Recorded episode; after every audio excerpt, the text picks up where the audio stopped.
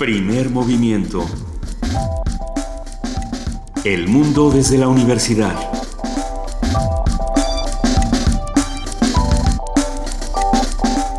Muy buenos días a todos los que están escuchando Radio UNAM 96.1 de FM, 860 de AM. Estamos arrancando a las 7 de la mañana con 5 minutos, primer movimiento. Muy buenos días, querido Benito Taibo. Muy buenos días, querida Luisa Iglesias. Como siempre, listos aquí en Radio UNAM, arrancando este primer movimiento que tiene mucha información y además hoy es viernes. Le damos la bienvenida a nuestra querida jefa de información, Juana Inés de ESA. ¿Cómo están? Buenos días. Nos estamos muy bien. Ah, eh, hay cosas que el día de ayer... Eh, no, sí estamos bien, pero ¿puedo, puedo dar mi comentario? Por favor, tu editorial. El, día de ayer falleció el pana. Y a mí me, entristeció muchísimo ver la reacción una vez más, el torero, el pana, que una vez más esta reacción de las personas eh, al enterarse de su fallecimiento, como se han entrado en muchas noticias que se relacionan con, con otras especies en redes sociales, y parecía que la gente se burlaba un poco de este fallecimiento. A mí me da mucha tristeza que esa sea la, reacción que tenemos ante ante la humanidad. No creo que debamos no creo que debamos perder nuestra humanidad y perder el respeto al otro y tratar de tener un, un, acto de comprensión ante el otro, eh, sean las razones que sean. Bueno, creo, creo que valdría la pena hacer un ejercicio de autocrítica y de ver qué estamos todos comentando en de nuestras redes. Autocrítica y de otredad. Ah, ver sufrir al otro y, y, decir, qué bueno que se murió porque era un torero que hacía sufrir a los toros, pues es tan bestia como ser un torero que mate toros. Sí, es lo que hemos hablado varias veces, ¿no? La violencia no se combate con violencia. Eh, exactamente, estos discursos de odio que, que de pronto se abren en, en, estos espacios libres de opinión, donde de pronto dices, bueno, a ver, sí, el que mataba a los leones no merece que lo maten, así como la mamá del niño del gorila tampoco merece ser condenada. Más bien tendríamos que estar reflexionando en, los espectáculos que se presentan y en las políticas que hay alrededor de estos espectáculos, por qué son legales o por qué no, más allá de condenar la humanidad del otro. Pero ¿Y cómo vemos el mundo? ¿Y cómo vemos al, al vecino? Que les tengo una noticia, el vecino no es el enemigo. Y en cuanto empecemos... nosotros somos el vecino de alguien. Nosotros somos el enemigo de alguien por, ese, por interpuesta persona y con esa lógica. Y no, no debería ser así. Ah, tal vez encontremos más similitudes que diferencias si logramos simple y sencillamente establecer un mínimo diálogo con el otro. Así es. Estamos de acuerdo. Eh, arrancando entonces, pensando en esta, en esta dinámica de tengamos diálogos interesantes en lugar de, políticas de odio, ¿por qué no mejor arrancamos esta mañana con primer movimiento hablando de ocio? Vamos a hablar de Isamu Noguchi y sus parques. Vamos a hablar con Carla Nogués, asistente curatorial de la exposición Los Parques de Noguchi, del Museo Tamayo Arte Contemporáneo. Y les tenemos una gran noticia. Hoy estarán con nosotros la magia de Hocus Pocus, un programa infantil que arranca el próximo sábado aquí en Radio UNAM y del cual nos sentimos pues un poco parte porque están nuestros queridísimos amigos, están Paula Benítez Oliva, Santiago López Ramírez y Silvia Cruz Jiménez. Si Silvia Cruz Jiménez les suena, será porque es nuestra productora que ahora decidió también hacer ser conductora de este espacio infantil de Radio UNAM que arrancará el próximo sábado. Ya, ya mañana, ustedes ya, ya lo sabrán. Vamos a contar también con la colaboración de la Dirección de Literatura de la UNAM. Vamos a hablar con Rosa Beltrán Álvarez, su directora, que nos va a hablar sobre este ciclo de cine y literatura alemanes organizado por la Dirección de Literatura de la UNAM, el INBA y la Cineteca con motivo de este año dual México-Alemania.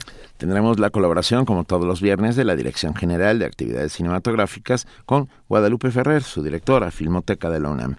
El tema es el cineasta inglés Ken Loach. Ken Loach, que para mi gusto es uno de los grandes, grandes, grandes del cine social, ah, de, esta visión sobre el mundo, los trabajadores, los, los otros, los iguales, los diferentes, ¿no? Y el premio en Cannes a la coherencia ética, justo de lo que estábamos hablando. En nuestra nota nacional, nuestra nota del día, ¿por qué y cómo votar al constituyente? Vamos a platicar con Roberto Duque, académico de la Facultad de Derecho de la UNAM. Ah, es que yo les quiero contar algo de Roberto Duque. Roberto Duque es todo un, personaje que, que, además siempre nos invita a hacer otro tipo de acciones colectivas muy interesantes. En nuestra nota del día tenemos una grabación, una entrevista que hizo nuestra querida Juana Inés de Esa con Santiago Roncagliolo. Vamos, Santiago, ustedes lo conocen, escritor peruano, autor, entre otras, del premio Alfaguara eh, Abril Rojo, y hoy hablaremos sobre la violencia, la rebelión y la memoria. La noche de los alfileres, la última novela de Santiago Roncagliolo. Vamos a también eh, descifrar esta mañana cómo es esta votación para el constituyente. Vamos a hablar con Marco Baños, consejero electoral del INE. Si tienen preguntas de cómo es... Vayan preparándolas. Ah, exactamente. Y mándenlas. Estamos en arroba P Movimiento, en diagonal Primer Movimiento UNAM. Tratemos de hacer este diálogo interesante y de entender cómo vamos a salir todos a votar el domingo. La idea es que sepamos con peras y manzanas cómo es el sistema, cómo serán las boletas, cómo debes votar, cómo no debes votar, etcétera. Sí, este, por lo menos no tenemos los problemas que tienen en Rumania, donde tienen tres candidatos. En un, en un pueblo de Rumania tienen que votar por alcalde, los tres candidatos se llaman igual. No es cierto. Sí, Basile Capol, los tres. Basile Capol. ¿Y por quién vas a votar? ¿Por Basile Capol? Ajá. ¿Por Basile Capol o por Basile Capol? Exactamente, todos se llaman Basile Capol bueno, aquí todos se llaman diferente y hay quienes dicen que todos son la misma cosa. Eh, entonces habría que... Bien hecho, Luis. Todos se llaman diferente, pero además es como un sudoku maligno. Intentar votar por la constituyente Vamos a platicar cómo, desentrañar el sudoku maligno. Nada más por eso, Juana Inés, hoy te toca la poesía necesaria. Nada más por eso que acabas de decir. ¿Ya sabes qué vas a compartir con nosotros? Pues no lo sé todavía, voy estoy meditando. Estaba Neruda en el aire hace Estaba Neruda en el aire, pero es que ya lo leímos. Un día de estos vamos a grabar las conversaciones que tenemos antes de... Yo creo que no, Benito. no, ¿verdad? Ok. Antes de hablar con el abogado no hagas nada. Olvídelo. Pero en nuestra mesa del día, la pregunta clave es, ¿el jazzista nace o se hace? Estará con nosotros Jerry López, saxofonista y músico, invitado de Iván Melón Luis y de Lonely Jazz Club Band para el concierto Beatles en el Festival Class Latin Jazz en la Ciudad de México. Se va a poner bueno primer movimiento esta mañana. Quédense con nosotros de 7 a 10 y nosotros por lo pronto nos vamos a una nota. En la Catedral Metropolitana se encontraron 139 libros de coros litúrgicos compuestos durante los siglos XVI al XIX. La investigación fue encabezada por Lucero Enríquez del Instituto de Investigaciones Estéticas de la UNAM y los detalles los tiene nuestra compañera Cindy Pérez Ramírez.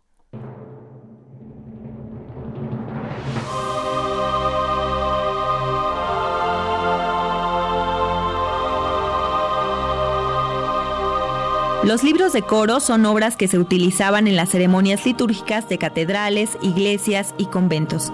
Estos ejemplares tenían decorados e iluminaciones lo suficientemente grandes para que el correspondiente a una iglesia pudiera leerlas. Por mucho tiempo, algunas de estas obras de arte se mantuvieron ocultas en bodegas, bujardillas y sótanos. Sin embargo, esta condición comienza a revertirse.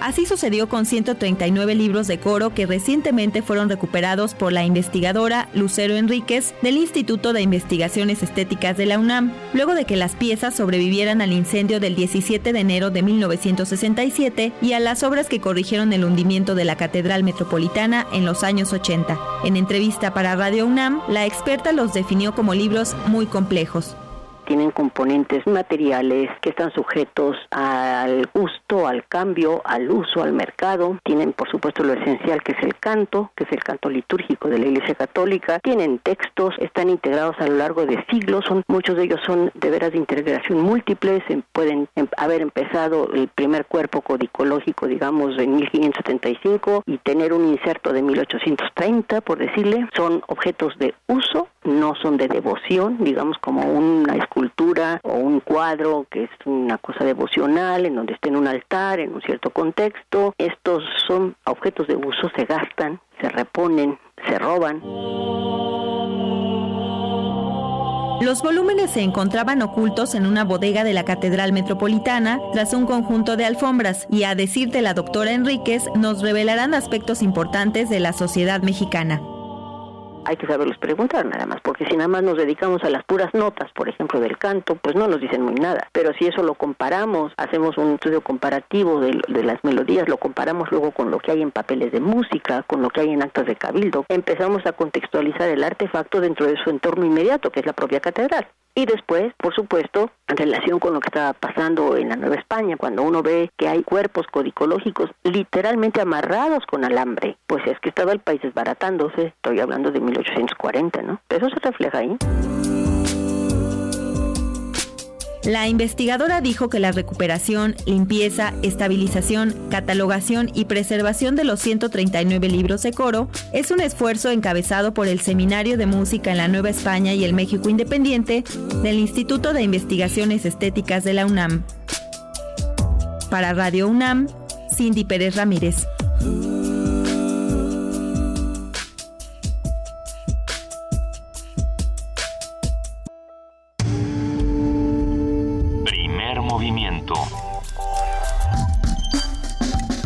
La raza habla.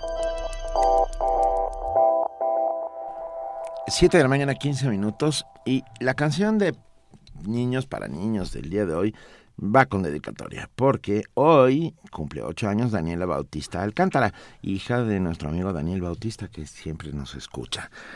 Y tenemos unas sorpresas ahora sí que sacadas de lo más profundo del baúl de la memoria. Y de la terraza, todo y de la terraza. Es, para ti, Daniela. así es. Daniela, para ti. ¿Has oído hablar de Pecosville? Fue el pues vaquero más auténtico que existió. Exactamente. Y en esta ocasión nos lo canta un ser humano que encontramos en línea ahorita. Una versión extraña cantada con acento ¿quién así. ¿Quién cantaba la original de Pecosville? Piero, Piero, tenía una versión de Pecosville. Y esta es una versión, este... Esta es una versión más nueva. Pirata. Y como, y como pocha. Como, pocha. Como pocha. Bueno, para ti, Daniela, te mandamos todos los que hacemos primeramente un fuerte abrazo y un beso. ¡Felicidades! Y va para ti, Pecosville, que es el vaquero más auténtico que existió.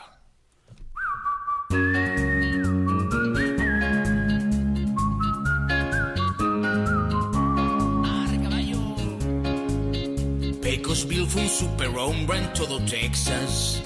Y por más que se hable de él, no es presumir. Era el vaquero más temible, más terrible y más valiente. Ese era el famoso Pecosville. Ay, ay, ay, ay, lo digo yo. Fue el vaquero más auténtico que existió. Ay, ay, ay, ay, ay, ay, lo digo yo. Fue el vaquero más auténtico que existió. Desde chico fue un vaquero muy valiente. A los siete años un búfalo cazó.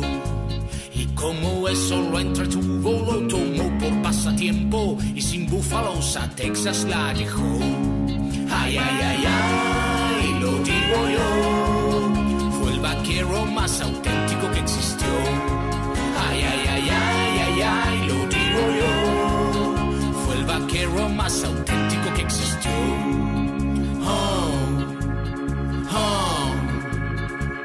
Una vez que hubo sequía en todo Texas y la lluvia en mucho tiempo no cayó. Estando Peco sin trabajo fue por lluvia y tanta trajo que hasta México su golfo le formó. Ay, ay, ay, ay, lo digo yo. Fue el vaquero más auténtico que existió. Ay, ay, ay, ay, ay, ay, lo digo yo. Fue el vaquero más auténtico que existió. Unos indios merodeaban Texas City y eso a Pecos para nada le gustó. Con su revólver desde un árbol mientras estaba afeitando a 2500 de ellos derribó. Ay, ay, ay, ay, lo digo yo. Fue el vaquero más auténtico que existió. Ay, ay, ay, ay, ay, ay, lo digo yo. Vaquero más auténtico que existió. Primer movimiento. Para afinar el día.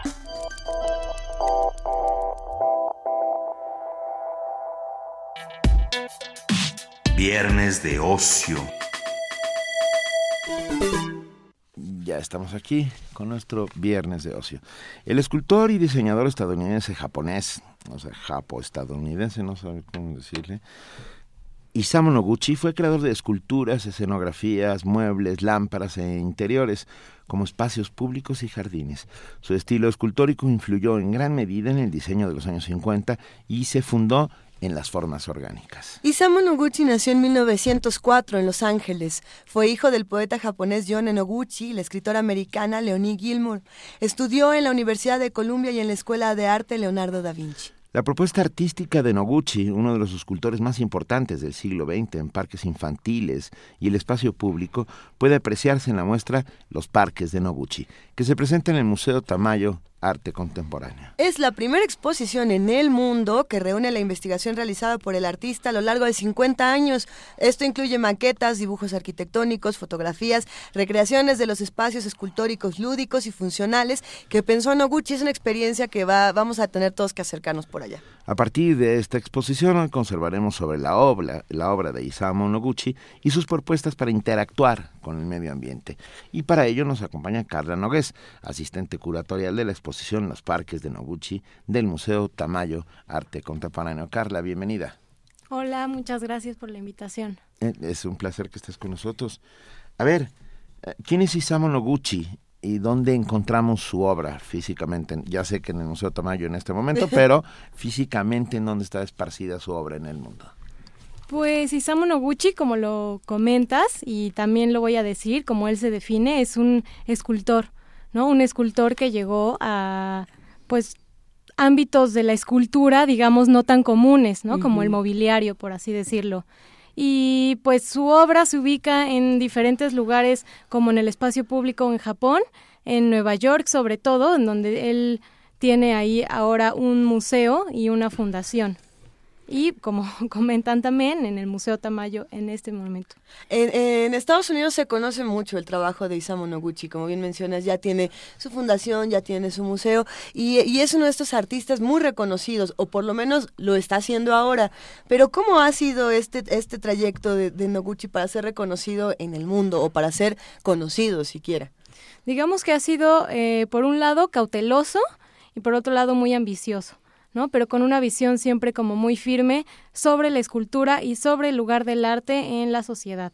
Entonces, eh, por un lado tenemos como pues esta producción escultórica, digamos, como mucho más apegada a lo cotidiano, y por el otro lado tenemos propuestas mucho más arriesgadas, ¿no? Como la de los parques públicos, que eran eh, espacios de, en ocasiones como de hectáreas, ¿no? Ya mucho más grandes. Monumentales. Sí, monumentales. ¿Y dónde se encuentra su obra o el grueso de su obra? Pues en cuanto a parques, digamos que Noguchi en vida solo pudo haber realizados dos y eh, después de, su fallecimiento se construyó uno de los parques, dos de esos parques se hicieron en Japón y uno en Atlanta mencionabas en esta conversación que Noguchi tiene muy claro cuál es el lugar del arte en la sociedad. Y, a ti como curadora, o sea, te toca discutir con ese lugar del arte. ¿Cuál, es actualmente el lugar del arte en la sociedad? ¿Qué responsabilidades tiene? ¿Dónde se inserta? ¿Cómo es, ese, cómo es esa discusión? Justamente, yo creo que es una pregunta muy interesante, sobre todo en este contexto, porque Isamu Noguchi fue pionero en pensar esa pregunta, ¿no? Eh, principalmente ahorita el arte está como permeando o sabemos ya que puede estar inserto dentro de lo más cotidiano, ¿no? De nuestros rituales del día a día, de vamos caminando y vemos una escultura, pero en sus épocas, digamos, no. Eh, entonces, fue muy importante dar el paso en el que el arte de pronto entraba a terrenos políticos, ¿no? Porque tú para hacer una, una pieza de arte en el espacio público tenías que llevar a cabo procedimientos, digamos, totalmente burócratas, ¿no? Y ahorita el arte, pues puede haber como intervenciones artísticas por las que nadie está preguntando ni pidiendo permiso.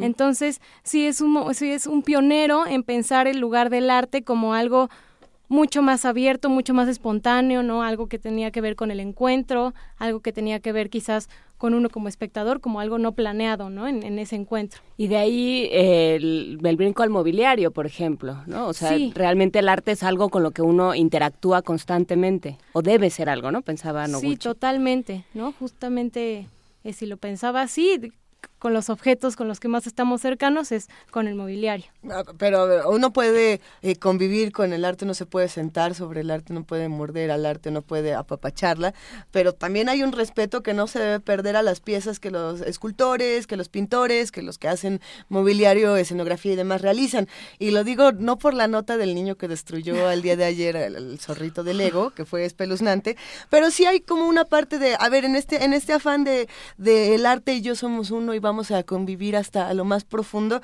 se pierde también como esta distancia de también contemplativa, no lo sé, te lo No, bueno, es para todos. O sea, la, idea Aunque sea para ti, es para, el, para el de junto también. ¿no? ¿cómo y son dos miradas distintas.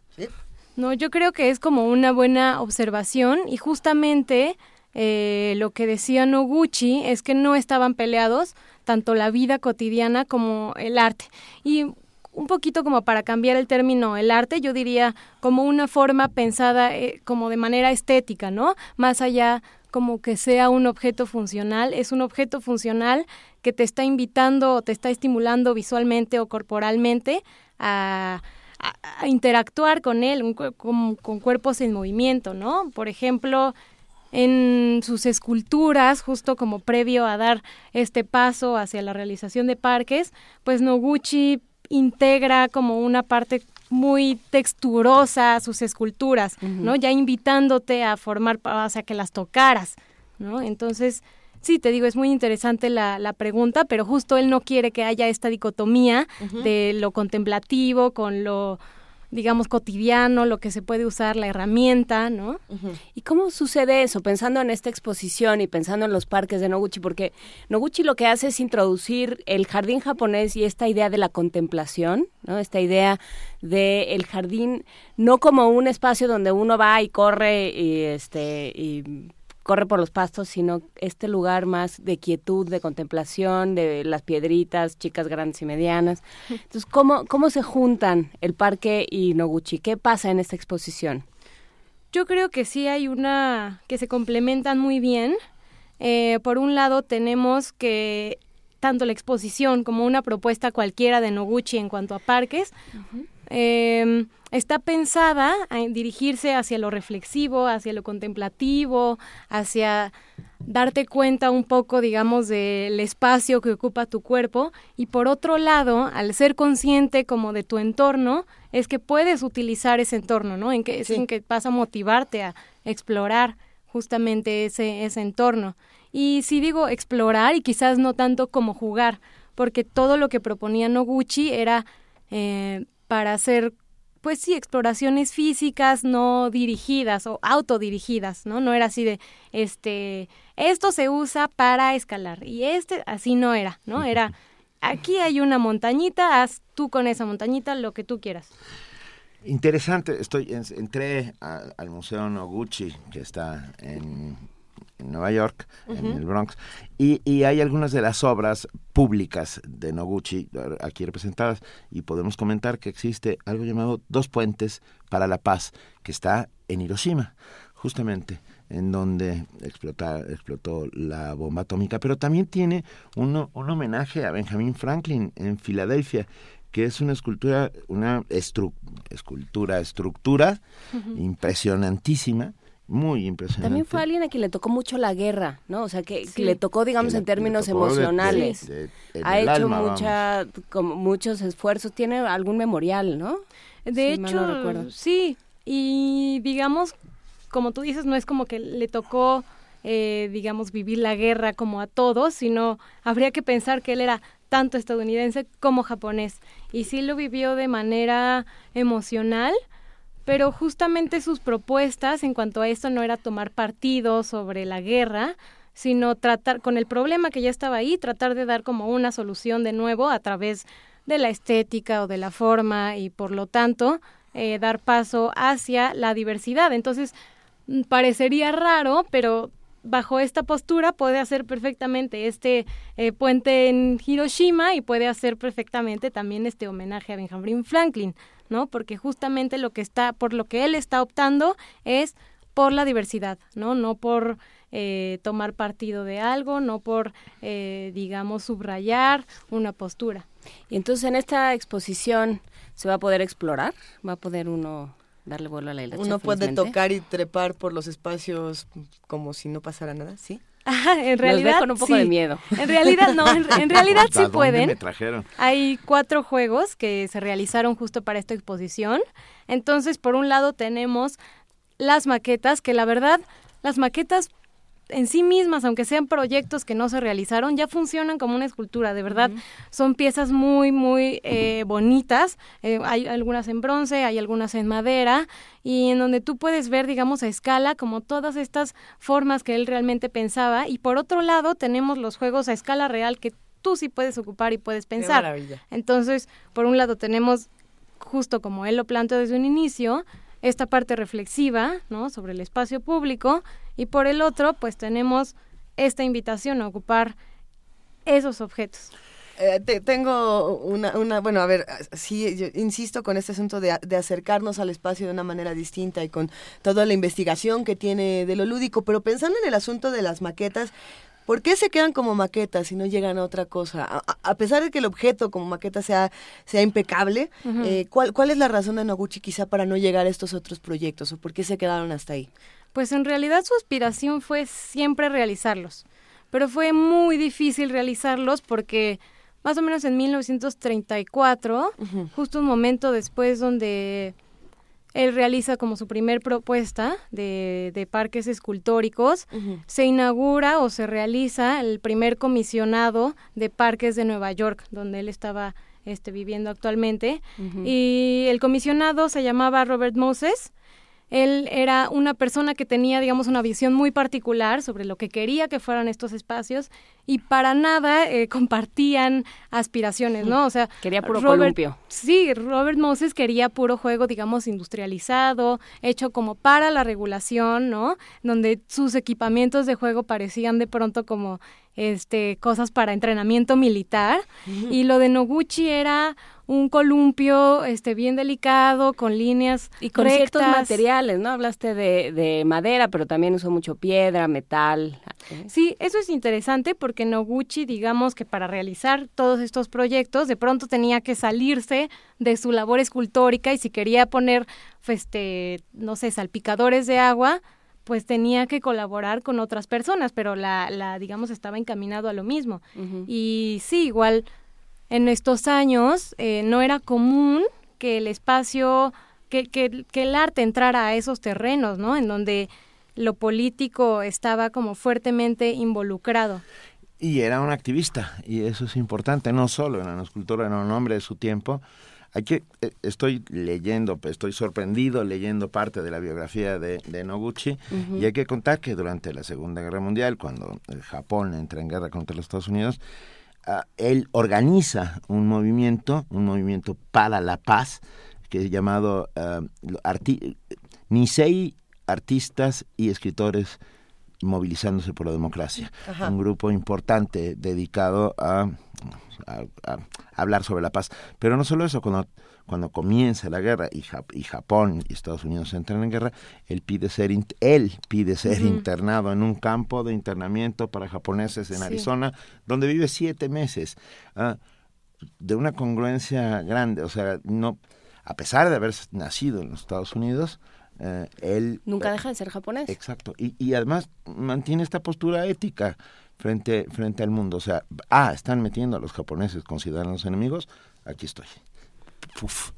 Sí. Eh, un tipo importantísimo, valiente. Sí, totalmente, ¿no? Como esa conciencia de acceder voluntariamente a digamos, ese campo de concentración. y no, solo eso, sí, como tú comentas, como una sinceridad, ¿no? Así muy grande, como muy franco. En, en, tiempos de horror, en tiempos de violencia como los que se viven en muchas partes del mundo el día de hoy, ¿cómo se vive el juego? Ya sabemos cómo lo quería plantear Noguchi, cómo intentaba darle la vuelta al juego que nosotros quizá tengamos el día de hoy, pero ¿cómo lo estamos viviendo? ¿Realmente estamos jugando? Pues en realidad yo creo que más que estar jugando, porque para eso debe haber como una predisposición, digamos, totalmente como imaginativa o hasta enérgica, eh, yo creo que le estamos dedicando también más tiempo a nuestro ocio, ¿no? Y es una cuestión que se desapega mucho de las aspiraciones de un mundo capitalista como este, porque cómo vas a estar este tres horas de tu vida haciendo nada de nada, ¿no? Cuando el tiempo, pues el tiempo es dinero. Y yo creo que esto es muy importante porque también lo voy a mencionar mucho, pero Noguchi me parece que sí es un pionero en estas propuestas y sobre todo eh, pensado un poco en que cuando él realizaba juegos no hacía como específicamente para que un niño jugara, sino como para que un adulto eh, formara una conciencia social del entorno. Entonces, digamos, cambiar a una sola persona dándole este espacio de libertad es para él era cambiar a una sociedad entera. Y es muy importante porque estábamos hablando también de tiempos de posguerra, ¿no? En donde estas sociedades estaban, este, pues, lastimadas. ¿Desde cuándo Noguchi en el Tamayo? ¿Desde cuándo? Desde el 11 de mayo. Desde el 11 de mayo y hasta... El 11 de mayo y hasta el 9 de octubre. No, no pueden, no se lo pueden perder. Yo, perdón, no, no resisto la tentación de contar de cuando Carla entró a esta cabina Ah, y es jovencísima y yo, lo, mi primer pensamiento es y tu mamá viene viene a, contarnos algo de verdad muchas gracias y, gracias por tener muy clara en la cabeza a Noguchi y la idea de Noguchi. Creo que es muy importante por traernoslo hasta esta mesa. Carla Nogués asistente curatorial del Museo Tamayo y de la exposición de Isamu Noguchi pues gracias por la, invitación y por dejarme compartir un poco de Noguchi. Muchísimas gracias. Un placer, querida Carla. Isamu Noguchi también, entre otras cosas, colaboró con Marta Graham, con la coreógrafa. Sí, Y hizo muchas escenografías, hizo vestuarios, me parece, también en algo colaboró para eso. Ah, Vamos a escuchar la música del ballet.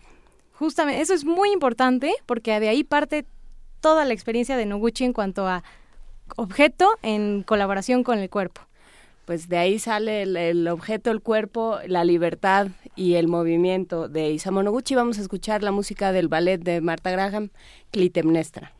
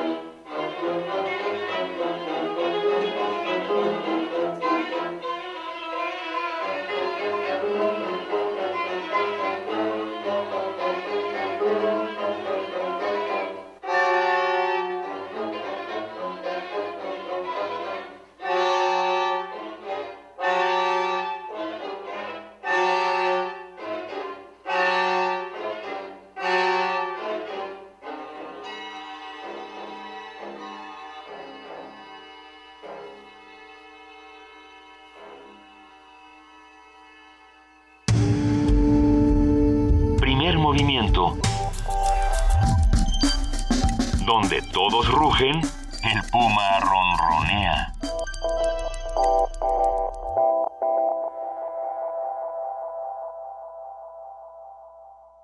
Ingredientes para hacer la pócima de la diversión.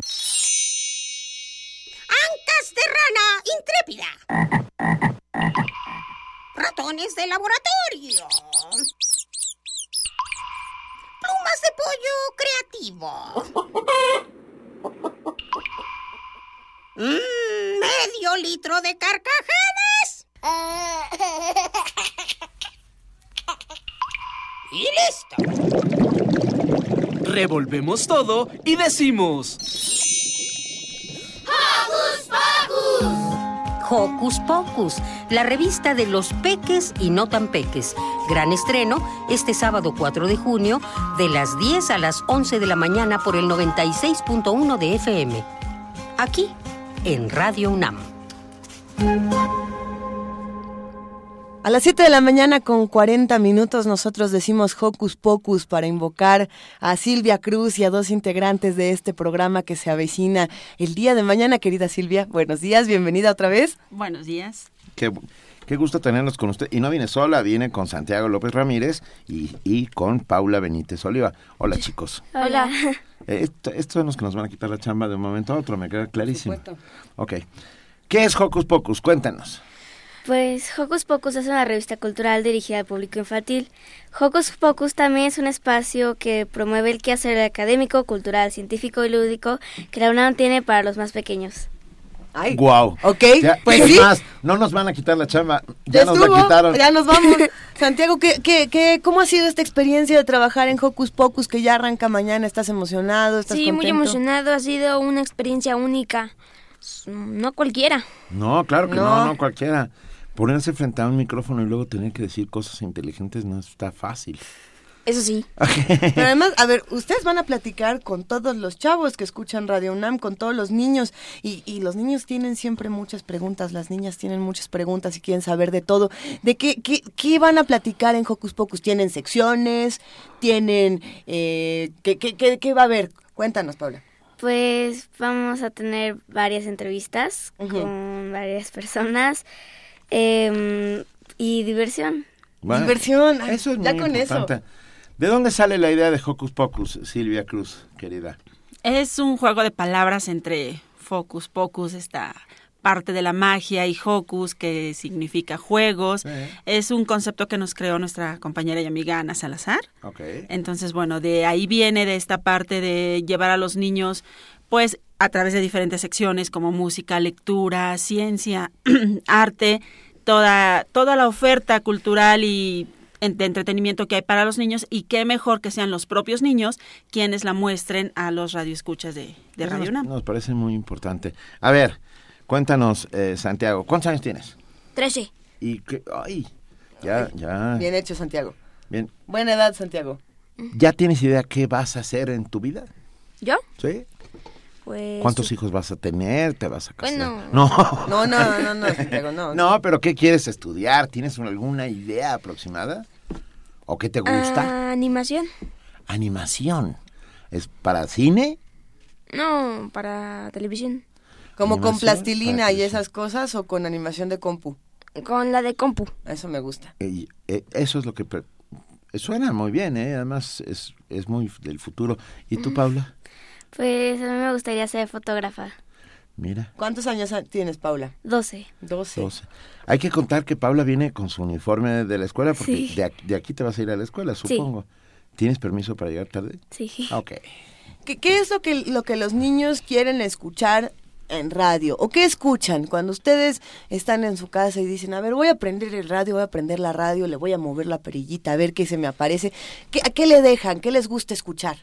Pues mm, definitivamente pura diversión y entretenimiento para los oídos de los más pequeños y no tan pequeños. Y no tan pequeños. ¿Y de música? ¿Qué, qué música les gusta? A ver, Pues a mí me gusta más en español Ah, mira, que en inglés, em, pero me gustan varios estilos de música. Pero a ver, por ejemplo, dinos una canción que te guste. Porque Una luego aquí sufrimos para poner canciones. La que sea, no, no pasa... Pues me gusta mucho el Cuarteto de Nos y una canción que me gusta mucho de ellos es Ya no sé qué hacer conmigo. Aunque es como, digamos, más para grande porque tiene algunas palabras, eh, pero me gusta mucho. Pero, pero las palabras están ahí para usarse. Ah. Y de eso se trata, no hay que tenerle miedo a las palabras, hay que utilizarlas sabiendo lo que significan. Pero eh, eso me gusta, a ver, no sé qué hacer conmigo. Yo a veces tampoco sé, hacer con, pero tampoco sé hacer qué hacer con... Bueno, si no saben qué hacer con ustedes el sábado, pues escuchen Hocus Pocus. Es una alternativa distinta que está proponiendo Radio UNAM, radio para niños, hecha por niños. Eso es fundamental. Silvia Cruz es un ejercicio que no muchos se avientan a hacer. No. Porque es difícil. traba- y me, me refiero, no, tra- trabajar con niños no es difícil, es lo más divertido del universo. Lo que, lo que es muy complejo me- desde mi punto de vista hacer radio para niños con niños, es atinar exactamente en el punto de qué es lo que los niños quieren escuchar, desde dónde quieren escucharlo, qué actividades se pueden proponer, qué música, qué, qué cuentos. Hay tanto material, ya me empiezo a apasionar. Justamente por eso qué mejor que sean los niños. Están Paula, está Santiago, está Miri, está Roberto y Emanuel, que también son parte del equipo. Eduardo Cadena, Lisbeth Salado, que va a, contribuir con una cápsula de, de, salud. Entonces, bueno, es un equipo muy grande y un equipo que también, bueno, Paco Ángeles nos, nos va a asistir en la producción. Hey, Paco y, E insisto, qué mejor que sean los niños quienes propongan, quienes digan, quienes levanten la voz para decir aquí estamos, esto es lo que nos gusta, esto es lo que queremos escuchar, esto es lo que queremos disfrutar, esto es lo que queremos que la oferta cultural tenga para nosotros. Y me parece importantísimo porque luego los adultos decidimos por ellos y eso no se vale, ¿estás de acuerdo? Que los adultos decidan por ti. Sí, es injusto. ¿Qué? Es injusto. es injusto, porque eso pasa todo el tiempo, ¿verdad? Ajá. O sea, los adultos creen que a ti te gusta algo y luego resulta que a ti no te gusta tanto. A ver, ¿Verdad? suele suceder. Nosotros nos vamos a despedir del maravilloso equipo de Hocus Pocus al que invitamos a todos que escuchen mañana de 10 a 11 de la mañana. En vivo, van en vivo. En vivo. Son, bien Todos los sábados, efectivamente 96.1 en vivo con todo el equipo completito. Y nos vamos a despedir. será un exitazo, nada más de decirles que será un éxito y que aquí estamos para lo que se ofrezca. Y que cuando nosotros seamos viejitos y ustedes ocupen nuestros lugares, piensen que éramos buenas personas. Acuérdense de que éramos buena onda. Esta canción lo recordaremos. para Santiago y para Paula, ya no sé qué hacer conmigo del cuarteto de Nos. ¿Te parece bien, Paula? Sí, está Eso, bien. Nos vamos.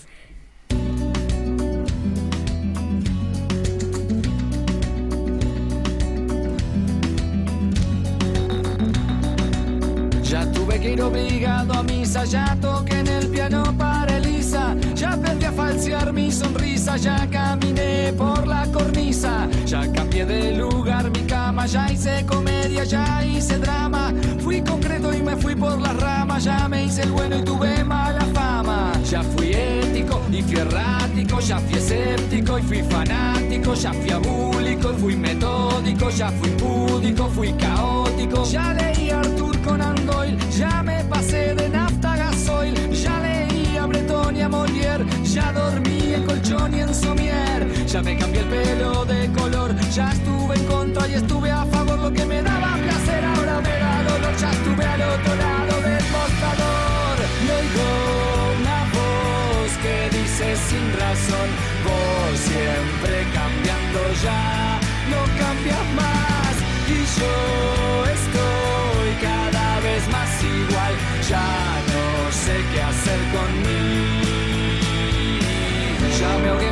de agua, ya planté café en Nicaragua, ya me fui a probar suerte a USA, ya jugué a la ruleta rusa, ya creí en los marcianos, ya fui volacto vegetariano sano, fui quieto y fui gitano, ya estuve tranquilo, estuve hasta las manos, hice el curso de mitología, pero de mí los dioses se reían, orfebrería, aquí la estoy aplicando, ya probé, ya fumé, ya comé, ya dejé, ya firmé, ya viajé, ya pegué, ya sufrí, ya eludí, ya huí, ya subí, ya me fui, ya volví, ya fingí, ya mentí. Y entre tanta falsedad, muchas de mis mentiras ya son verdades. Hice fácil adversidades y me compliqué las nimiedades. Y oigo una voz que dice con razón, vos siempre cambiando ya, no cambias más.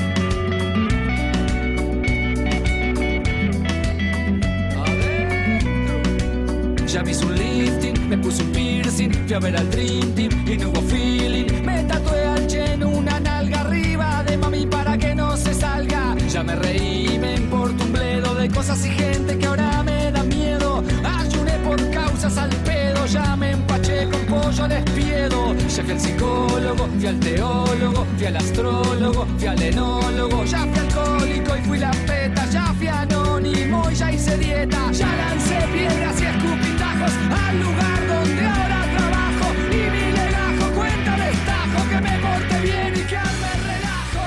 Y oigo una voz que dice sin razón. Primer movimiento. Para afinar el día.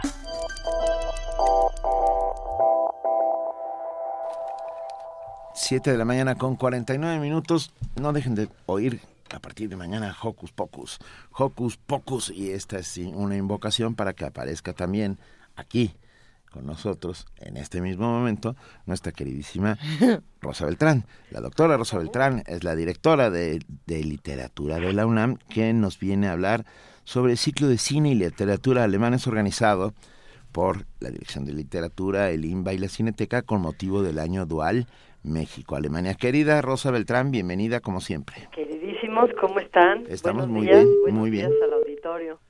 Pues muy contenta porque tenemos este ciclo que va a iniciar en junio, todos los lunes de junio, y va a seguir todos los lunes de julio en la Cineteca a las seis de la tarde, en la que el objetivo es hacer un recorrido por el gran cine alemán, algunas de sus películas, el público puede entrar de manera gratuita y después de la función un escritor, eh, un crítico de cine van a comentar las diferencias de estas películas eh, respecto de las obras eh, literarias en las que están basadas, porque muchas de ellas son adaptaciones, magníficas adaptaciones. Y yo creo que es una oportunidad maravillosa de dar eh, este recorrido por uno de los de las tradiciones más pujantes, más interesantes, tanto en literatura como en cine, ¿no? En, en Alemania, como ustedes saben, el cine comienza muy tempranamente, desde los 10 y los 20, con este tipo de películas que después fueron vistas casi como una metáfora eh, de lo que ocurriría después en Alemania. Eh, películas como Metrópolis, por ejemplo, o como El gabinete del doctor Caligari, todo esto fue visto casi como un gesto premonitorio, ¿no? Eh, y son y son películas que son clásicas, que son maravillosas, que tienen esta estética expresionista que podemos seguir viendo y que nos maravillamos con ellas.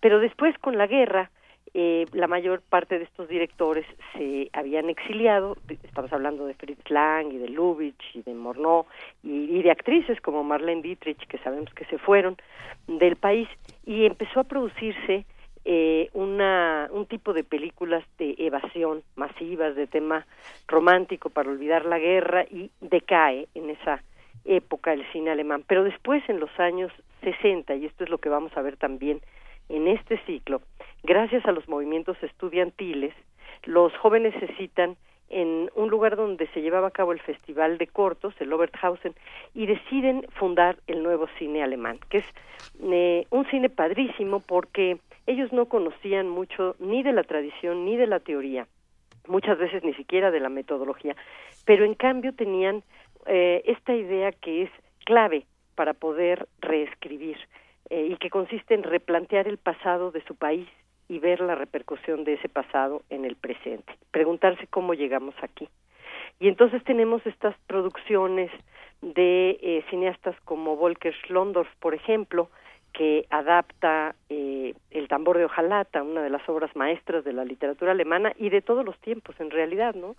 Eh, Grass lo que consigue con esa saga, con esa épica, es contar, pues, eh, buena parte de lo que ha sido la idiosincrasia alemana y no exclusivamente lo que ocurre en la época de la guerra. A través de un niño, no hay como poner un niño o un eh, animal, decía eh, Tolstoy, eh, un, ser que se ubique en otro tipo de racionalidad para poder hacer una crítica feroz de tu entorno.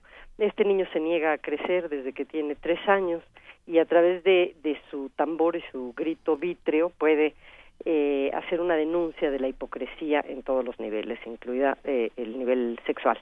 Eh, pero bueno, además de Schlondorf, están Fassbinder, por ejemplo, que todos hemos visto, ¿no? Eh, muy preocupado por la forma y por las relaciones de dominación. Todos recordamos quizá las amargas lágrimas de Petra von Kant, que se ha exhibido muchas veces.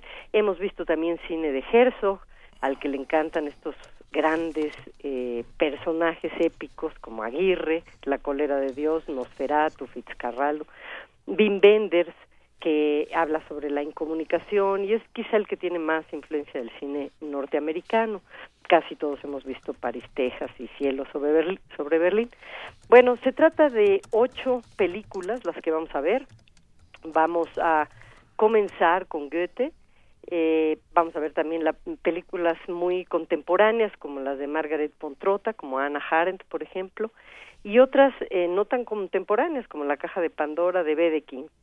Eh, quienes van a comentarlas, entre otros, serán Guadalupe Nettel, Jesús Silva Herzog Márquez, Héctor Orestes Aguilar, Nicolás Alvarado, su servidora, eh, y unos cuantos autores más. ¿Cuál te tocó, querida? Me tocó la que escogí por suerte. Ah, bueno. Casi nunca nos pasa eso en la vida, pero esta vez sí. ¿Y cuál fue? El tambor de hojalata, por supuesto. eso. Es, es, yo tuve la enorme fortuna de conocer a Gunter Grass en el Encuentro Internacional de Poesía de Morelia. Ajá. Ah, y ah, estaba saliendo el rodaballo en español. Eh, ¿Recuerdas el rodaballo? bueno, y, fue así como... Yo creo que es la primera vez en mi vida que siento que, que, que le doy la mano a un este... A, a un ícono, o sea, no, a, un, a, un, monumento, pues. Jamás le había fue muy muy fue muy sorprendente. Y el, porque el tambor de hojalata marcó a mi generación sin lugar a dudas igual que a la tuya no Rosa pues sí sí que es más o menos la misma no tú eres más tú eres más joven querida tú eres más joven. todo el mundo sabe que eres más joven mucho más joven. Oye pero eh, es verdad es verdad que además de la de la escritura impresionante porque eh, digo se trata de todo un reto el haber podido adaptar esta gran novela al cine. La novela es muchísimo más, como casi siempre sucede, ¿no? Eh, no solo por, por la temporalidad que abarca, sino por la cantidad de registros en los que se fija, se fija Gras. Es increíble lo que consigue, pues a nivel mítico, a nivel simbólico, todo lo que nos está hablando de la condición humana, porque no solo es esa guerra, es todas las guerras, es toda la doble moral. Y luego fue muy impresionante saber, por declaraciones del mismo, que de joven había participado, digamos, en las juventudes nazis, ¿no? Y enterarnos de que, de que tantos eh, alemanes lo hicieron en su juventud sin siquiera tener conciencia de lo que estaba pasando. Es que, bueno, por supuesto, ahí, yo creo que eso, ese asunto se zanjó en su momento, ¿no? afortunadamente, porque eh, correr con el estigma hubiera sido demasiado duro para uno de los grandes novelistas del siglo XX, ¿no? Bueno, sobre todo entender que hay cosas que nos exceden, ¿no? que de pronto nos ubican cuando somos muy chicos, muy jóvenes, niños, en un momento histórico que no estamos comprendiendo y al que después vamos ya de adultos a, denunciar, porque eso es el tambor de ojalate, es una enorme denuncia. Finalmente. Rosa Beltrán, no sabes qué gusto que estés con nosotros. Recuérdanos nada más los días. Todos los es fácil, todos los lunes de junio a partir del próximo del día 6 y todos los lunes de julio váyanse a la Cineteca a las 6 de la tarde y se van a dar un festín de cine alemán, pero además también eh, van a conversar con autores y con críticos de cine sobre las diferencias entre cine y literatura alemana. Te mandamos un enorme abrazo, te deseamos un muy buen fin de semana y el cine es mejor que la vida. Allá nos vemos. Gracias. gracias. Vamos con una nota. Los perros, gatos y otras especies de animales también son candidatos para recibir tratamientos de acupuntura. Esta técnica es utilizada con éxito por egresados de la Facultad de Medicina Veterinaria y Zootecnia de la UNAM. Esto es importante. La información la tiene nuestra compañera Virginia Sánchez. La acupuntura es una técnica terapéutica ancestral en la medicina china, consistente en insertar agujas especiales en algunos de los 361 puntos que se encuentran en los 12 meridianos del cuerpo, con la búsqueda de reequilibrar la energía y sanar enfermedades. Es reconocida por la Organización Mundial de la Salud y establecida por la UNESCO como Patrimonio Cultural de la Humanidad. Ha sido empleada efectivamente en pacientes humanos. Sin embargo, ahora también se aplica con éxito en perros y gatos. Alejandro Gómez de Anda, médico veterinario zootecnista, egresado de la UNAM, quien comenzó a devolverle la salud a sus peludos pacientes, compartió a Radio UNAM cómo decidió incorporar la acupuntura en sus terapias. Principalmente me llamó la atención porque es un tratamiento alternativo que permite la recuperación más pronta de los pacientes. Acelera el proceso de rehabilitación unas dos o tres veces más rápido. ¿Pero este tratamiento es exclusivo para gatos y perros? No, cualquier paciente es candidato a la rehabilitación o a la atención médica con este tipo de técnicas alternativas. La única desventaja son pacientes muy agresivos o nerviosos que no permitan el manejo. También se puede tratar a animales de fauna silvestre como aves, algunos conejos, hurones, algunos mamíferos pequeños como primates, serpientes. También se puede aplicar en animales de zoológico. No tengo la experiencia con ellos, pero sé que también se puede aplicar. La duración de estos tratamientos es corta y su costo es muy económico en comparación con otro tipo de rehabilitaciones. Si estás interesado o interesada en atender a tu mascota, puedes contactar a Alejandro Gómez a través de Facebook en la página Clínica Veterinaria de Anda o en el correo electrónico mvz12gómez.hotmail.com. Para Radio UNAM, Virginia Sánchez. Primer movimiento. Donde la raza habla. Ya llegué, ma. Hijo, ¿cómo te fue en el MUAC? Bien, siempre te deja algo. Oye, y... ¿Qué pasó, ma? ¿Qué pasó? Es que tienes, tienes el ojo cuadrado. Ay, ma, nada te parece. Nadie sale como entró. Museo Universitario Arte Contemporáneo. MUAC. Te dejará con el ojo cuadrado. UNAM. Hola, vengo a pagar la inscripción para la universidad. Perfecto, ¿y qué carrera sería? Mire, estoy entre medicina, filosofía o danza contemporánea. En la vida hay decisiones importantes que debemos reflexionar, y tu voto es una de ellas. Este 5 de junio es nuestra oportunidad para dar un voto informado y así construir nuestro país en democracia. Contigo, México es más. Súmate. Instituto Nacional Electoral, INE. Para describir esta ciudad, solo hace falta una palabra. Grandiosa. Cientos de años la han construido así. Fuerte, imponente. Es una ciudad llena de colores, de historia, de cultura, de palacios. Esta es nuestra ciudad. Es momento de que esta ciudad sea más grande. La primera constitución de la Ciudad de México se escribe mejor si tú eres parte de ella. Vota este 5 de junio y habla por tu ciudad. Instituto Nacional Electoral e Instituto Electoral del Distrito Federal. La Defensoría Electoral para Pueblos y Comunidades Indígenas del Tribunal Electoral del Poder Judicial de la Federación ofrece gratuitamente servicios de defensa y asesoría para garantizar tus derechos político-electorales, tutelando la participación de mujeres y hombres indígenas en condiciones de igualdad jurídica, para elegir órganos de autoridad, conforme a tus propios sistemas normativos internos. 20 años protegiendo tus derechos políticos. ¿Alguna vez te has preguntado cómo puede retratarse la locura desde la ópera, desde el canto? Cultura UNAM te invita a responder esta pregunta en la proyección digital internacional de Lucia di Lammermoor de Gaetano Donizetti desde la Royal Opera House, el Covent Garden de Londres. Una ópera que consagró literalmente a Gaetano Donizetti como el mayor compositor vivo de su tiempo. Más allá de ser una obra maestra, esta partitura es además una de las primeras grandes obras románticas y uno de los mejores exponentes del bel canto. Las dos citas para ver este título son los sábados 4 y domingo 5 de junio a las 12 horas en el Teatro Juan Ruiz de Alarcón del Centro Cultural Universitario. Y recuérdalo, una hora antes, Gerardo Kleinburg, tu servidor, te espera para hablar de ópera. Hablemos de ópera. Cultura UNAM es un cúmulo de actividades artísticas y culturales diseñadas por la universidad específicamente para ti. Es un mundo entero y te estamos esperando. Este 5 de junio es importante saber cómo votar para elegir a la Asamblea del Constituyente. Puedes votar por una fórmula de candidatos independientes o por un partido político. Ojo, no se puede votar por ambos. Si eliges un candidato independiente, escribe el número de su fórmula junto con el nombre del candidato. O si eliges un partido político, solo marca el recuadro de tu elección. Recuerda revisar la lista de candidaturas al reverso de tu boleta. Este 5 de junio, juntos haremos historia. Conmigo, la Ciudad de México es más. Súmate. Instituto Nacional Electoral, INE. Para fortalecer la representación política de la población en los congresos locales y en el Congreso Federal, el INE realizará una nueva distritación electoral en tu entidad. Nuestro fin es preservar el valor del voto ciudadano. Infórmate y participa en la consulta a los pueblos y comunidades indígenas en materia de distritación a través de tus representantes. Queremos conocer tu opinión. Contigo, México es más. Súmate. Consulta INE.mx o llama al 01800 433 2000. Instituto Nacional Electoral. INE. Para describir esta ciudad solo hace falta una palabra, grandiosa. Cientos de años la han construido así, fuerte, imponente. Es una ciudad llena de colores, de historia, de cultura, de palacios.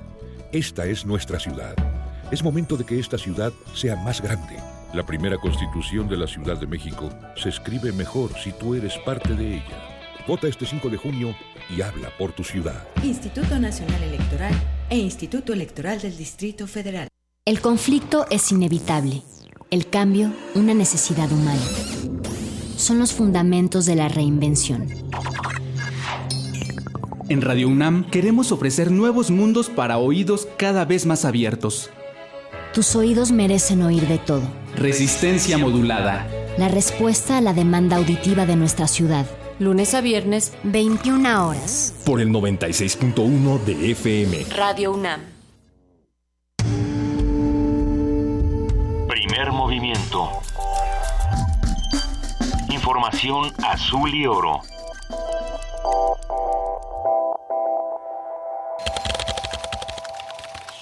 informativo. La UNAM.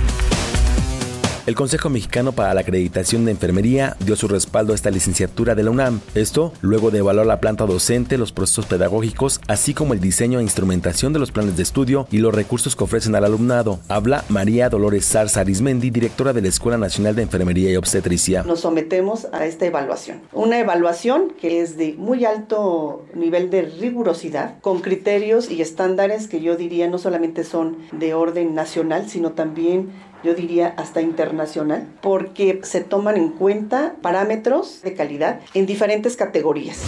El Instituto de Investigaciones sobre la Universidad y la Educación de la UNAM y la Organización de Estados Iberoamericanos para la Educación, la Ciencia y la Cultura firmaron una carta de intención con el propósito de realizar acciones conjuntas e impulsar cursos, talleres, seminarios y otras dinámicas. También coeditarán publicaciones sobre asuntos relacionados con la enseñanza, aprendizaje, ciencia y tecnología.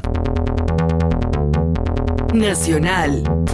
Miguel Ruiz Cabaña, subsecretario de Asuntos Multilaterales y Derechos Humanos de la Secretaría de Relaciones Exteriores, aseguró que el gobierno mexicano está abierto a ampliar los seis meses que se habían contemplado para el seguimiento a las recomendaciones del Grupo Interdisciplinario de Expertos Independientes en el caso Ayotzinapa. Más de 2.000 iglesias cristianas se movilizarán para impedir la iniciativa gubernamental de reconocer en todo el país el matrimonio entre personas del mismo sexo y la adopción homosexual. La Secretaría de Educación Pública expidió los lineamientos para que las autoridades educativas de cada estado implementen el calendario de 185 días que entrará en vigor este viernes. En 11 días de trabajo, peritos exhumaron 109 cadáveres de las fosas clandestinas de Tetelcingo, Morelos. Las diligencias concluyen hoy. El histórico Teatro de la República fue puesto a la venta en 100 millones de pesos. Francisco Domínguez, gobernador de Querétaro, recordó que el inmueble donde se promulgó la Constitución Política Federal es propiedad privada. El Teatro de la República no le pertenece ni al gobierno del Estado ni al gobierno federal. Con toda la carga histórica que esto implica, le corresponde el dueño, la Fundación Josefa Vergara. La Procuraduría de Justicia de Chiapas ofreció una recompensa de 50 mil pesos a quien proporcione información para dar con la ubicación de los seis integrantes de la organización proletaria independiente Mileno Zapata acusados de vejar y rapar a maestros el martes pasado. Un grupo armado entró a un bar de Chilpancingo Guerrero y abrió fuego contra los comensales. Autoridades locales reportaron un saldo de cuatro muertos y cuatro heridos, uno de ellos en estado de gravedad. Economía y finanzas. El Instituto Federal de Telecomunicaciones publicó las prebases de la licitación para 148 canales de televisión digital abierta. Hasta ahora, 15 grupos empresariales han manifestado su interés. Internacional. En Venezuela, cerca del Palacio Presidencial, la policía se enfrentó con cientos de manifestantes que protestaban por la escasez de alimentos al grito de queremos comida. El Museo de Louvre anunció que cerrará temporalmente para proteger las obras que se encuentran en zonas que podrían inundarse ante las lluvias que azotan París. Hasta aquí el reporte, en una hora más información. Radio UNAM, clásicamente informativa. Movimiento. Donde todos rugen, el puma ronronea. Son las 8 de la mañana con 9 minutos. Ya estamos de regreso.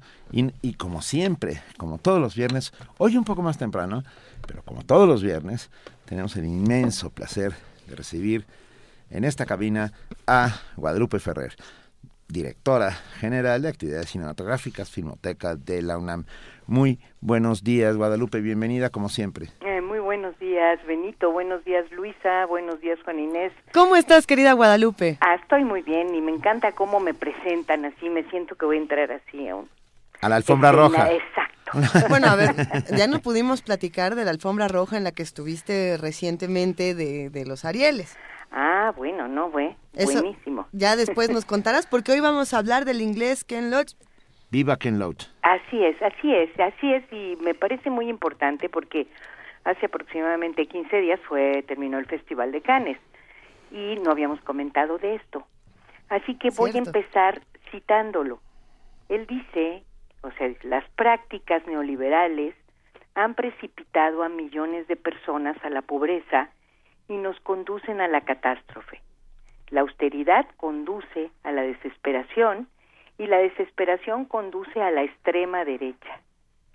Con estas palabras, el cineasta inglés Ken Loach inició su discurso cuando subió a recibir la Palma de Oro, como ustedes saben, el máximo galardón del Festival de Cannes, por su más reciente película, Yo, Daniel Blake, en la pasada edición celebrada, pues como les decía, apenas hace unos 15 días, a principios de mayo.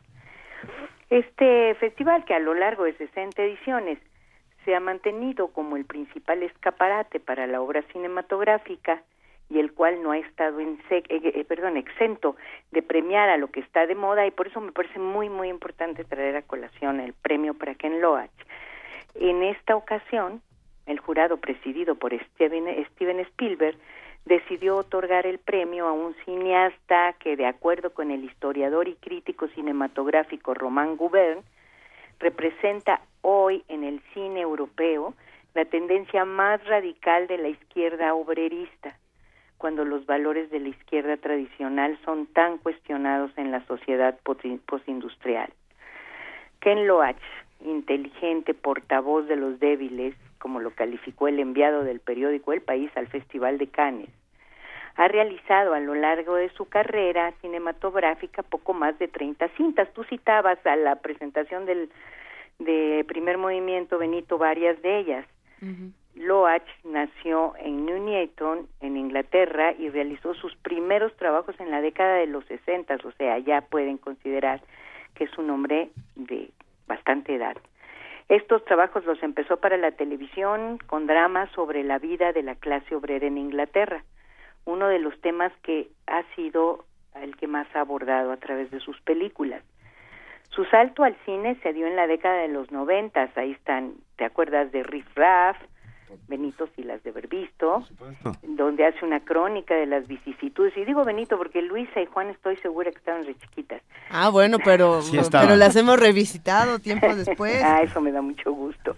Ahí Loach hace una crónica de las vicisitudes de la clase obrera y con esta película ganó el premio de la crítica en el Festival de Cannes en el 91.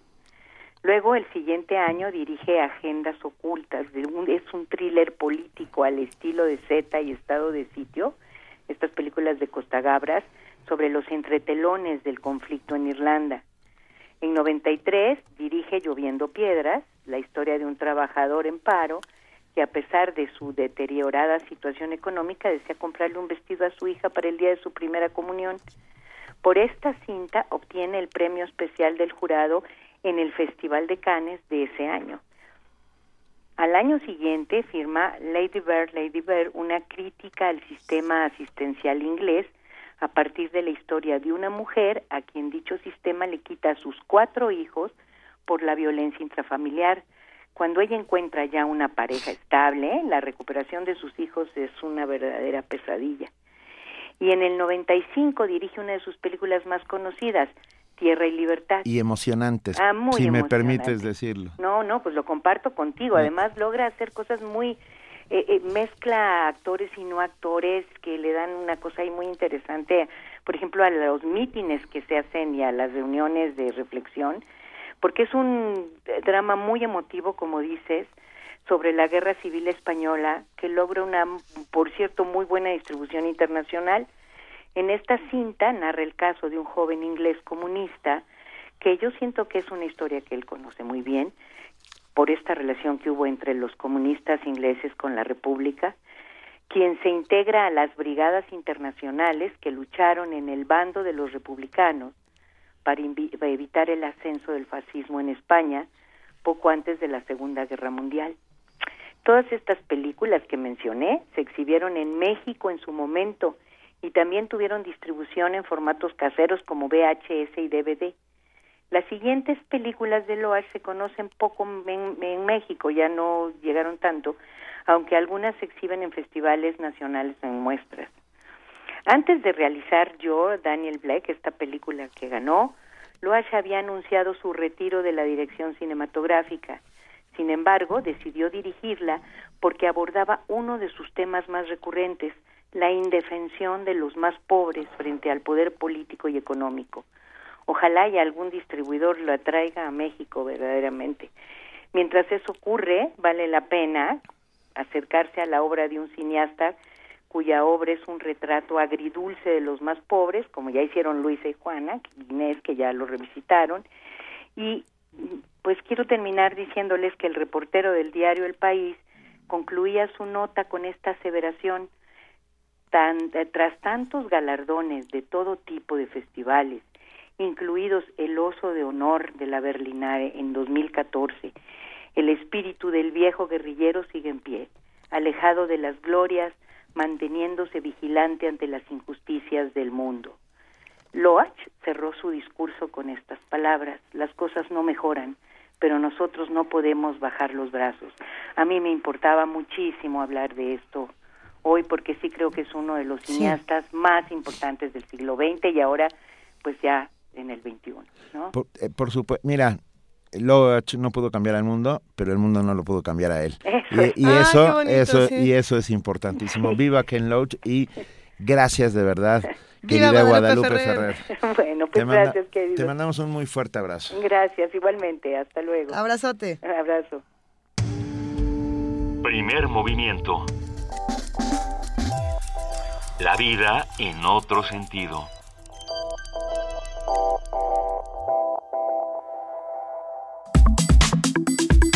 Nota Nacional. El próximo 5 de junio serán las votaciones para que los ciudadanos de la Ciudad de México elijan a quiénes serán los diputados que formarán la Asamblea Constituyente, encargada de redactar la primera constitución de la capital. La Asamblea Constituyente estará integrada en su totalidad por 100 diputados, de los cuales, y ahí les va, 60 serán elegidos por votos. 14 han sido, serán designados por la Cámara de Diputados, 14 por la Cámara de Senadores, 6 por el presidente de la República y 6 por el jefe de gobierno. Pero, ¿qué opciones tenemos? ¿Qué hacer para no anular el voto? Es importante que los votantes sepan que solo hay dos posibilidades. Se puede votar por un partido político o se puede votar por un candidato independiente. Si se vota por ambos, el voto se anula. Es complejo, pero lo vamos a descifrar entre todos aquí. Para conversar sobre la pertinencia de votar para la Asamblea Constituyente, así sobre como las formas para hacerlo, esta mañana contamos con la participación de Roberto Duque, académico de la Facultad de Derecho de la UNAM y amigo y colaborador de Primer Movimiento que viene con su chamarra de, de dónde? De la universidad. Nada más y nada Roberto, bienvenido. Muchas gracias, Benito. Eh, Luisa, ¿cómo estás? Querido Roberto, siempre es un gusto que nos acompañes, te extrañábamos mucho, pero vienes de vuelta con un tema que a todos nos tiene entre confundidos, enojados, eh, emocionados también. Hay muchísimo que se va a discutir eh, en este constituyente, pero la pregunta es, ¿por qué sí votar o por qué no votar? Pues a ver, eh, yo lo plantearía de la siguiente forma, en dos, digamos, aspectos importantes de qué saber para este domingo y tomar la decisión más inteligente. La primera es, qué se elige y para qué estamos eligiendo. Eso es importante porque en efecto es algo inédito, nunca había, eh, nunca se había dado una elección de este tipo eh, aquí en la capital. Sí, bueno, nadie eligió a los constituyentes del 57 como nadie eligió a los constituyentes del 17. Exactamente. y ahora, bueno, pues está eligiendo una parte. Entonces, ¿qué se elige y para qué? Y la segunda es, pues, eh, si decidimos votar por un partido político, o votar por un candidato. O sea, voto por partido, voto por candidato es también un dilema interesante. Entonces, respecto, a, respecto al primer punto, bueno, eh, esta cuestión deriva, como sabemos, de la reforma política del Distrito Federal, así le llamaban, ahora Ciudad de México, y estos cuatro, eh, estos constituyentes que se elegirán, pues durante cuatro meses y medio, entre el 15 de septiembre y el 31 de enero, estarán redactando la Constitución, que antes se llamaba Estatuto y la hacían en el Congreso Federal. Bueno, pues ahora se va a hacer aquí en la capital y es la ley con más alta jerarquía de, de la Ciudad de México. Ahora, se elige a 60 de 100 diputados constituyentes, los otros 40 son impuestos por la casta política. Y hay dos problemas con esto, que hay que ser muy claros en ello. Se necesitan 67 diputados para aprobar la constitución de la Ciudad de México. Los ciudadanos solo elegimos y las ciudadanas solo elegimos a 60. O sea, estamos votando para la composición de personas que en su conjunto nunca llegarán a la mayoría requerida para aprobar el texto. Aquí hay un serio problema democrático. A ver que no podemos, que no podemos soslayar. Y un segundo problema, de esos 40 diputados que imponen la casta política, 34 son colocados a dedazo por poderes federales, que son las cámaras y el presidente de la República. Entonces, ese es un segundo problema. Y por último, pues que esta elección probablemente sería más democrático que la, que, mejor dicho, que la Constitución fuera formulada por la Asamblea Legislativa del Distrito Federal, que representa, pues, regiones dentro de la ciudad, los distintos distritos y demás. Pero bueno, estas son algunas problemáticas que se han hecho notar eh, y algunos defectos de la reforma política. Dicho todo eso, mi opinión personal es que el daño ya está hecho en estos aspectos, pero que pese a todos estos eh, eh, problemas, sí hay que ir a votar, porque al menos este fragmento de diputados, de 60 diputados, pues está en nuestras manos elegirlos y que lleguen X o Y personas que podrían alzar la voz e incidir en un texto es importante. Yo, yo, me hago una pregunta de básica eh, cultura política, que es, ¿Qué no el 60% es una mayoría simple? Sí. Entonces. Pero no calificada. Y lo que se necesita para aprobar la Constitución es mayoría calificada de dos tercios, 67 diputados constituyentes. Por lo tanto, los 60 pues no, no alcanzan. ¿Pero qué sí pueden hacer 60 diputados? Pues pueden incidir en el texto. Eh, va a presentar el 15 de septiembre el jefe de gobierno su proyecto de constitución, porque así está diseñado el esquema y eh, a partir de ahí eh, van a trabajar en, en, el texto estos 100 diputados. Entonces los 60, aunque por sí mismos no van a ser mayoría suficiente, porque es la mayoría de dos tercios que se necesita, pues claro que pueden eh, tener un papel pues determinante en las discusiones, en la deliberación parlamentaria que se dé en este, en este órgano. Entonces, eh, sí, sí tienen un papel que tampoco hay que menospreciar, ¿no? Ok, entonces partimos de la idea de que tenemos 60 y que de ahí podemos bajar o podemos trepar al siguiente nivel en el que tenemos que discutir si son de partidos o si son independientes. Exactamente. Entonces, eh, en este, en este nivel, eh, ya fijándonos en los candidatos y en las candidatas, eh, hay varias cosas también muy singulares. Ya referían ustedes al principio, Luisa y Benito, algunas de estas particularidades. Em, aquí, mm, una primera consideración podría ser votar por partido político eh, aunque las exactamente, aunque las ideologías pues no están tal vez en un muy buen momento en México, eh, yo siempre he preferido el voto por candidato que el voto por partido político, pero bueno, hay quien hoy milita solo los mapaches saben muy bien que votan, que votan por partido político, ¿no? Son los únicos que lo tienen muy claro. Y sus huestes y el voto duro, la militancia de los partidos políticos. Fuera de eso, creo que es importante fijarnos en quiénes son los candidatos eh, y votar por candidato, pues aquí una distinción es que eh, de manera individual votar por una persona y su suplente, que es a lo que llamamos una fórmula de candidatos. Esto se puede dar solo en el caso de los candidatos independientes, porque si se vota por un partido político es una lista de 60. es la fórmula, votas por la fórmula completa. Se vota o bien por una fórmula de un candidato independiente y su suplente, o bien por una lista de 60 candidatos propietarios más 60 suplentes de un partido político. O sea, es en conjunto si se opta por el tema del partido y es individual si se opta por el candidato independiente o candidata independiente. Eh, o sea, a ver, perdón, pero ¿A quién esto se es le un acto- ocurrió es un acto tan de complejo? locura Sí. porque voto por 60 o voto por uno. Exactamente. En caso de independiente se vota por uno. Y en caso de, de partidos políticos se vota, claro, por un emblema, pero que representa 60 fórmulas de La candidatos. matemática es una ciencia exacta, excepto aplicada a la política. Excepto la matemática ¿Eh? electoral. ¿No? Bueno, hablando de O sea- matemáticas, Benito, eh, fíjate la cuenta que, que- que saqué. Porque uno de los criterios eh, que me parecen importantes es eh, el tema 3 de 3. Yo, por ejemplo, personalmente, en 2015 voté por gente que tenía 3 de 3. Me parece importante que tengan los arrestos de exponer qué tienen y qué, este, cómo pagan impuestos, etcétera, conflicto de interés. Entonces, eh, tuve la fortuna de que en mi distrito, en mi eh, eh, sección, pues había gente en, mi- en las tres boletas que me tocó en 2015 que había presentado su 3 de 3 y ese fue el criterio que a mí me, me, me funcionó y que, digamos, a mí me convenció. Entonces, es una posibilidad.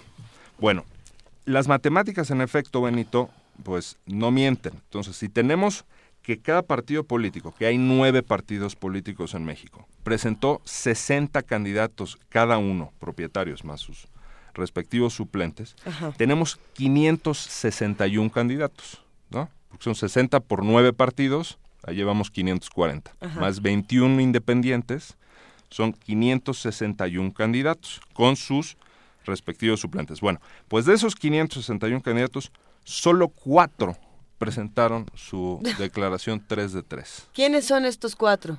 ¿Quiénes son estos cuatro? Pues son del partido político eh, PRD, Katia de Artigues, de Morena, ¿Está Jaime Katia Cárdenas. por el PRD? Ujú. Va encabeza la lista, si no me equivoco. Jaime Cárdenas Gracia, el exconsejero del INE, por Morena. eh, Enrique Davis eh, Maslum, del PRI. Y Gabriel Ricardo Cuadri de la Torre, del partido Nueva Alianza. Sí, está todo. Son ellos cuatro. Vive. No sé. Ok. En una combi. Gracias. Tenemos estos cuatro candidatos que presentan su 3 de 3. Eh, sin embargo, eh, cu- todos estos cuatro candidatos no se podría votar por ellos exclusivamente, sino que tendríamos que votar o por el PRD, o por Morena, o por eh, Alianza, o por eh, el PRI, o PRI, por el... PAN, Es decir, este voto tampoco tendría que, o sea, no le estamos dando el voto al 3 de 3, sino que se lo estaríamos dando a 60, a 60 diputados que forman parte de este partido. Eh, Es, es una cosa compleja. ¿Qué es lo que pasa entonces si nosotros votamos por un independiente? Si nosotros tomamos la decisión de, de votar por un independiente y estamos solamente dando un voto, eso querría decir que estamos abriendo un espacio para que estos 40 que ya fueron elegidos tengan una ventaja, porque a mí me parece interesantísima la alternativa de los independientes. Lo que me parece es que hay un juego pernicioso eh, al, al- al- formular la elección de esta manera, pero no estoy segura, me gustaría entenderlo de otra manera. A mí me parece muy interesante también el, el tema de los independientes, especialmente porque este fue un diseño. A ver, todo esto del constituyente no vino de un clamor ciudadano, de un clamor de los capitalinos. Sí, no, ¿no? fue una decisión. A ver, yo te digo, Luisa, si hubiéramos enlistado los principales problemas de los capitalinos, ¿Cuántos capitalinos nos hubieran dicho que entre sus problemas estaba que no tenían una constitución, sino un estatuto de gobierno? Hombre, ese no era una de las preocupaciones. Esto viene de la clase política, es todo un diseño. Ha habido un protagonismo terrible de algunos actores políticos, como el jefe de gobierno, en fin. Mm, Sí. Entonces, eh, si consideramos que es un diseño de la clase política con este absurdo de que 40 son impuestos por ellos, de los 100 diputados constituyentes, bueno, pues entonces la figura de la candidatura independiente se vuelve doblemente atractiva, me parece a mí. Sí, pero parece que los ponen como para perder desde un No habría posibilidad. Mira, es que nos escribe Carlos Andrés Martínez y dice, es decir, que nunca tendríamos una mayoría de candidatos independientes. Imposible. Imposible. Sí, sí, completamente imposible. Em, porque el escenario, digamos, máximo en la teoría de los candidatos independientes es que los 60 eh, que son electos democráticamente en las urnas fueran candidatos independientes. Para eso hubiéramos necesitado que cuando menos 60 hubieran logrado su registro. Solo lograron su registro 21. Pero aún en el supuesto de que 60 hubieran logrado su registro y ganaran, pues aún así estarían no, no, tendrían la mayoría necesaria para aprobar la Constitución. Perdón, Roberto, pero además, como está formulada el, el sistema y la lógica, tendrías que pasar 40 minutos en la casilla uh, palomeando uno por uno. Ajá, y bueno, de hecho atrás de la boleta viene las listas, estas listas de 60 fórmulas por partido en letras muy chiquitas, a lo mejor hay que llevar una lupa. Lleven su lupa.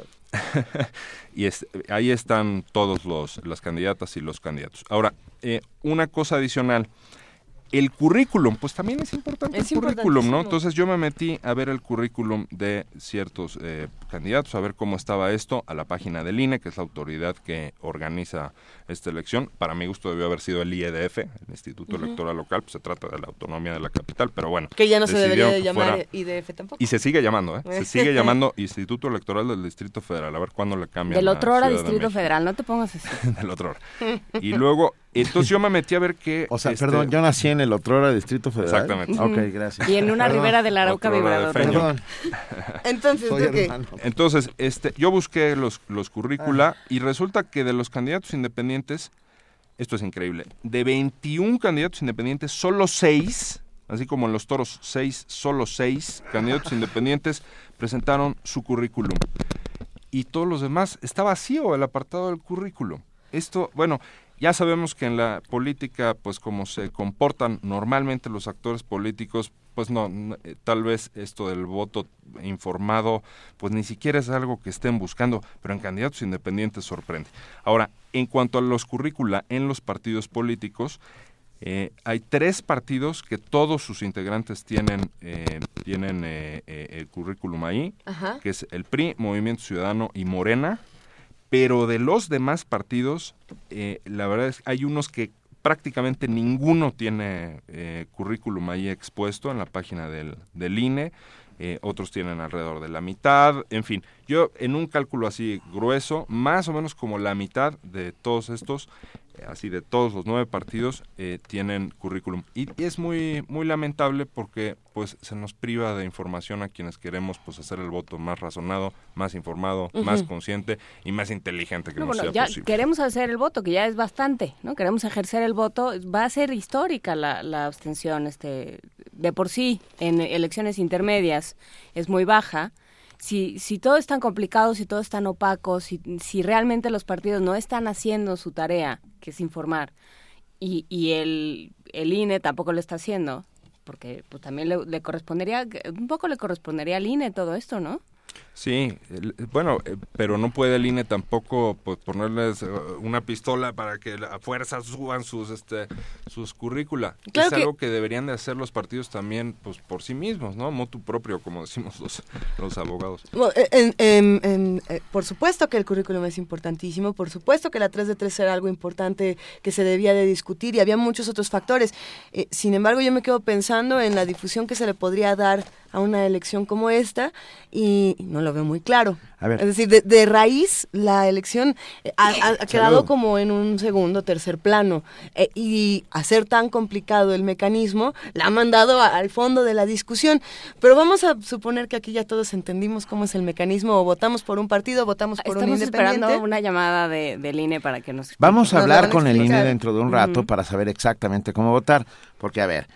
Uh, el compa Alex Corona dice, no, Benito, solo puedes marcar un cuadro por boleta. Acabas de desinformar a tu auditorio. Eh, yo no vengo aquí a, desinformar a Alex Corona, sino para eh, que intentemos entre todos descubrirlo.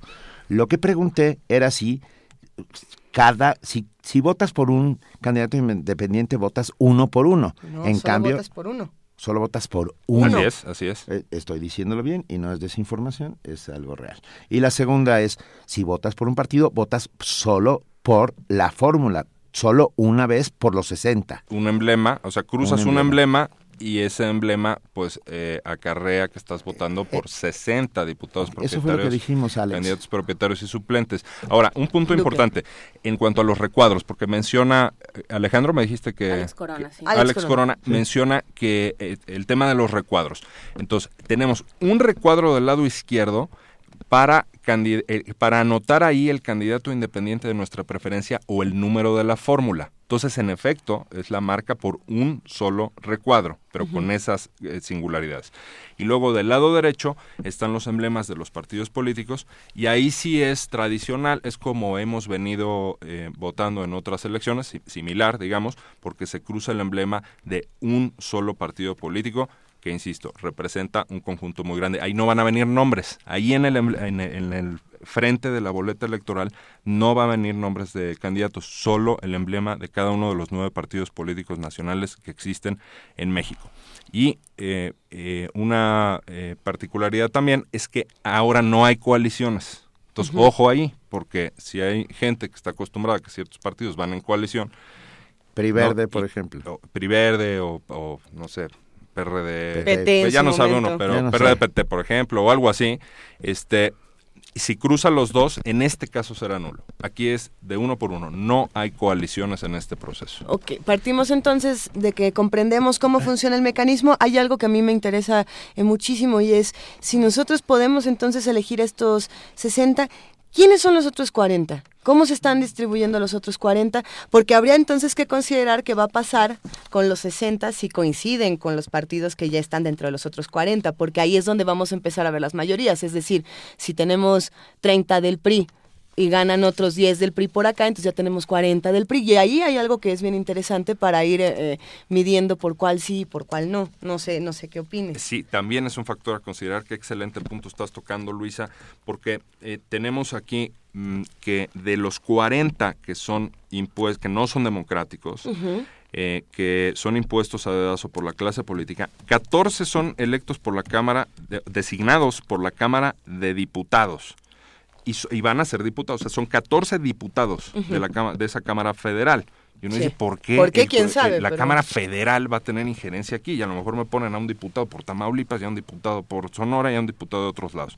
Entonces, bueno, luego 14 senadores, lo mismo. Allá llevamos 28. Ujú. Luego, 6 que va a imponer a dedazo Enrique Peña Nieto. Pues sí.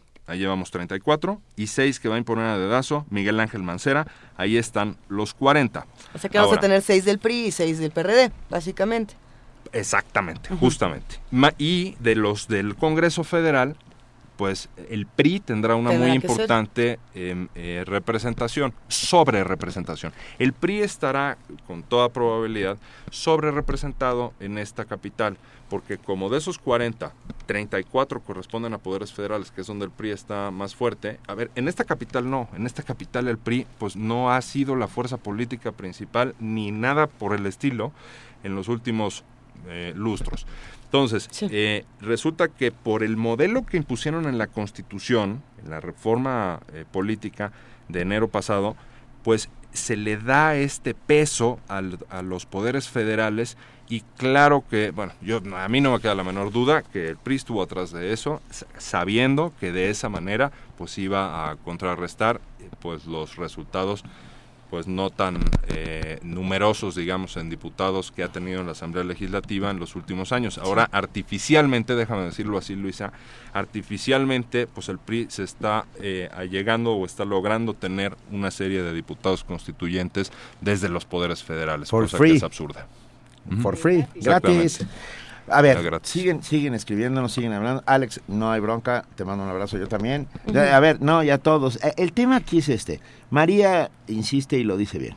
Entonces, en uno voto por uno y en el otro por 60 con una sola única cruz. Marca, con una sola marca. Con una sola marca, así es. Puedes votar o por un candidato independiente o por la fórmula de 60 candidatos. de cada ¿Estamos partido bien, político, ajá, con una sola marca en la boleta. Con una, y solo hay que marcar una, no puedes votar por la fórmula más eh, un candidato independiente de tu preferencia. O no puedes votar por dos candidatos No, independientes. es una sola opción.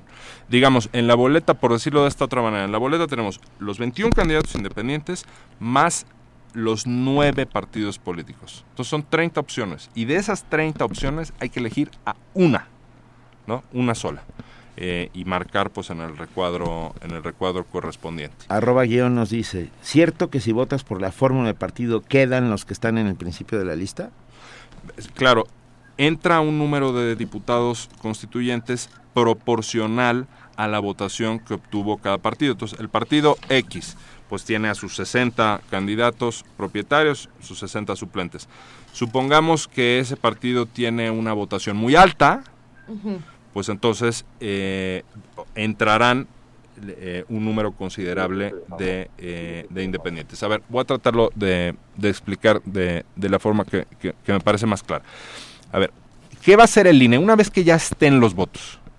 Está en la línea el, perdón, para, Perdón, para que Roberto. empecemos todos a, a discutir un poco más. Está en la línea Marco Baños, consejero electoral del INE, que viene a, a tratar de desentrañarnos también este sudoku maligno en que se han convertido las boletas.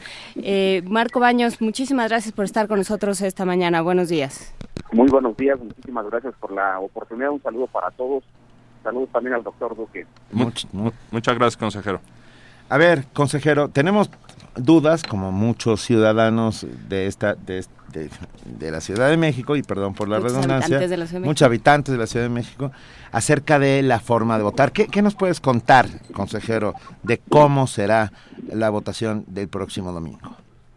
Bueno, eh, primero este, eh, es importante que tomemos en consideración la explicación que alcancé a escuchar del doctor Duque. En el caso de la Asamblea Constituyente del Distrito Federal, tendremos una boleta que es eh, distinta a lo que hemos usado en el pasado. Es una boleta doble carta que en la parte frontal está efectivamente dividida en dos segmentos. Una es eh, en la parte derecha donde aparecen los emblemas de los partidos políticos.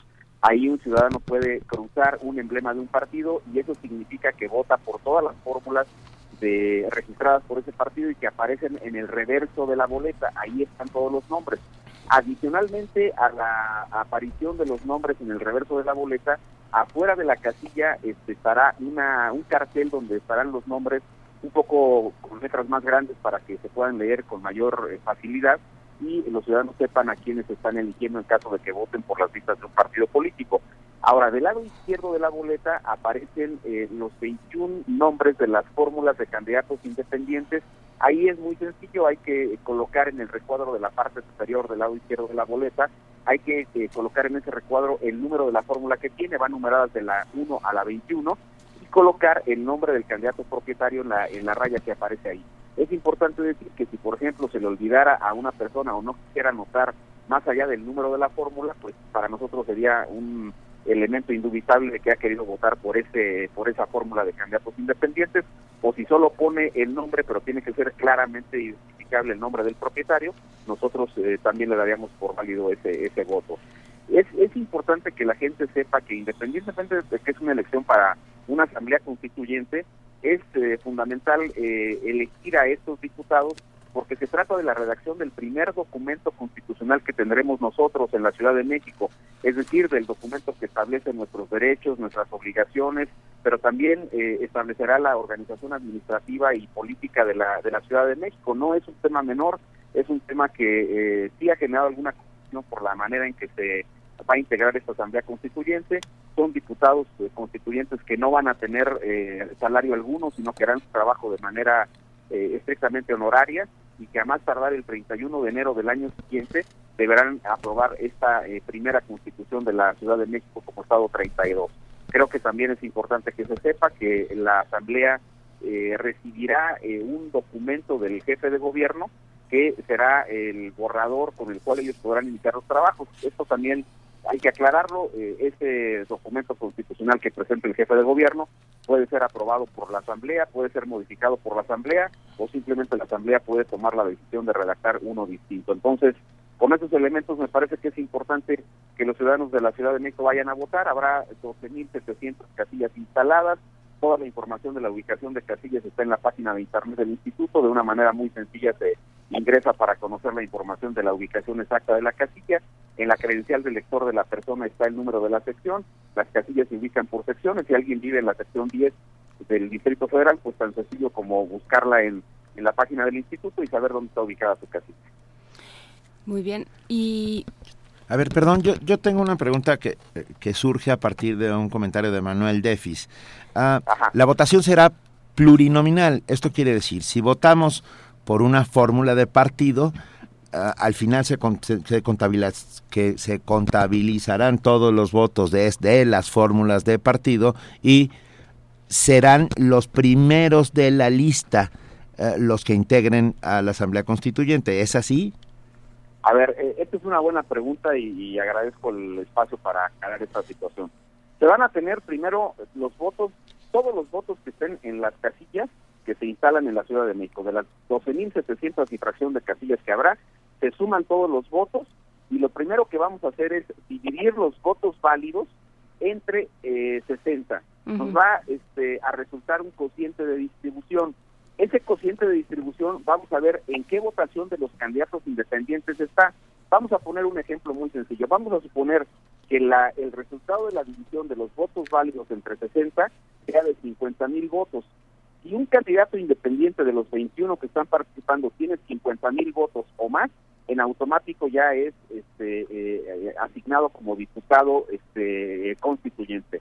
Si, eh, si tiene más de 50 mil votos, o sea, teniendo el umbral de los 50 mil votos hacia arriba, se asigna ese asambleísta constituyente. Entonces, esa primera parte creo que debe de quedar clara. Una vez que se agote la entrega de las eh, candidaturas independientes que hayan obtenido el cociente de distribución, entonces volvemos a reponderar la votación tomando en consideración solo los votos de los partidos políticos.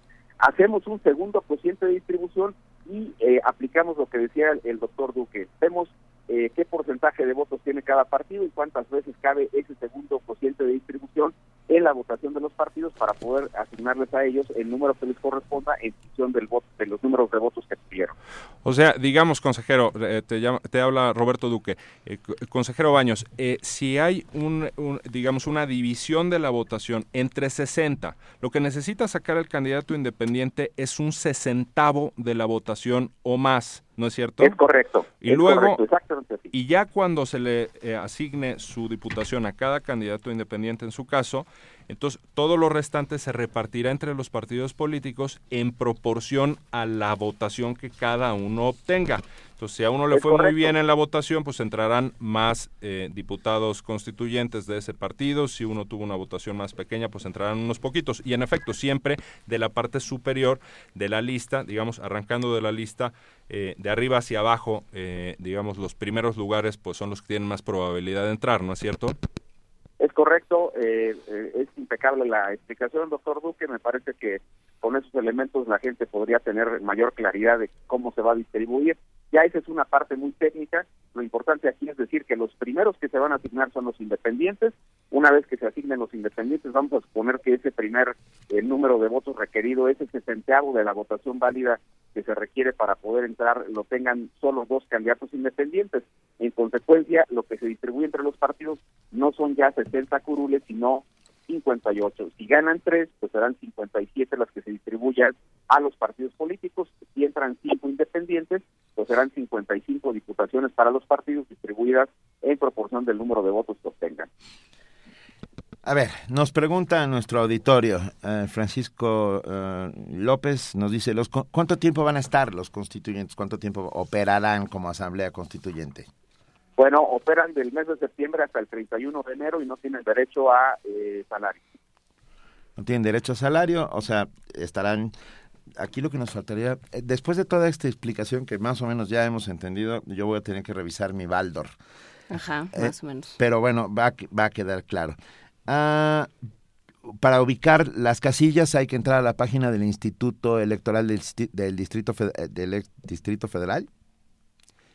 Es la- Así es, este, y también en las oficinas de las juntas distritales del Instituto Nacional Electoral, en las oficinas de las direcciones regionales del Instituto Electoral del Distrito Federal, en, las, en la Junta Local del Instituto Nacional Electoral y en la sede eh, del Instituto Electoral del Distrito Federal. Ahí está toda esa información eh, disponible para que los ciudadanos puedan eh, acceder a la, a la ubicación de su casilla.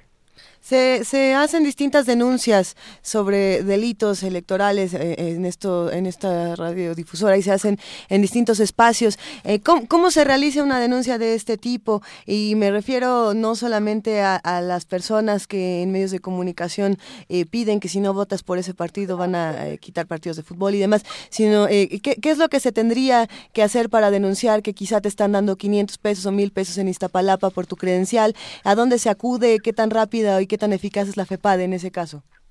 Bueno, eh, aquí es importante decir que a diferencia de lo que ha ocurrido en elecciones anteriores, ahora los ministerios públicos de la FEPADE estarán eh, atentos en la sede de la Junta Local del Distrito Federal, eh, aquí en, en la Ciudad de México y también en el Instituto Electoral del Distrito Federal. Ahí están, ya no hay que irnos a buscar a la Procuraduría en las oficinas de la FEPADE, sino que estarán ahí atentos para que se pueda presentar la denuncia que el ciudadano, que el candidato o un partido político quiera presentar. Hay eh, ahora muchos mecanismos que son eh, elementos que se pueden tomar como pruebas indiciarias, por ejemplo, los videos que se toman de alguna situación que pudiera ser ilegal o ilegítima. Eh, se han dado a conocer, por ejemplo, algunas situaciones vinculadas a estas lamentables prácticas todavía de la compra y coacción del voto, donde se distribuyen despensas, se le pide copia de la credencial de elector a los ciudadanos. Esas cuestiones que son ilegales, que son este, tipificadas como delitos electorales, pueden ser grabadas en algún video y entregarle la información a los a los ministerios públicos de la CEPADE, que insisto estarán o en la Junta Local del Instituto Nacional Electoral o en la sede del Instituto Electoral del Distrito Federal. Pues muy bien, estamos, estamos instando. Yo digo que es un privilegio votar, a- a- amén de un derecho. Aunque sea así, sí. Amén de un derecho es- un privilegio y yo ejerceré mi privilegio como muchos, muchos mexicanos, aunque seguimos teniendo algunas dudas. Por, por ejemplo, eh, y sobre todo dudas matemáticas aritméticas, logísticas. de logística.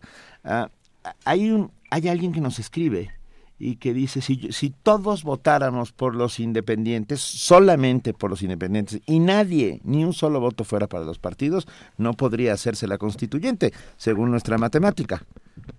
Claro, entrarían 21 nada más, ¿no? Que hay 21 candidatos independientes, eh, pues triunfarían, pero no habría, eh, bueno, serían 21 más los 40 impuestos por la clase, Tendríamos clase 61, política. no 100. Y nos Ni faltan siquiera tendríamos los 67.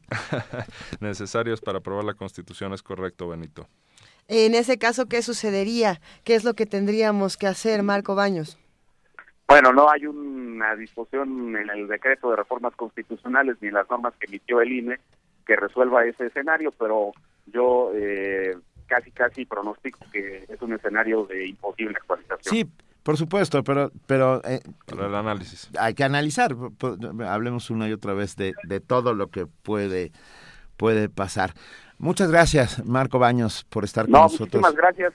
Le voy a mandar por ahí, eh, tengo aquí el, el teléfono del doctor Duque, le voy a mandar por WhatsApp la, una imagen de la boleta y un cartel indicativo de cómo ejercer el voto. Ojalá les sirva a ustedes ahí también para poder eh, eh, hacer estos eh, trabajos de aclaración Claro. ante, la, ante los ciudadanos. Muchísimas gracias en verdad por el espacio y ha sido un privilegio platicar con ustedes, lo mismo que con Roberto Duque.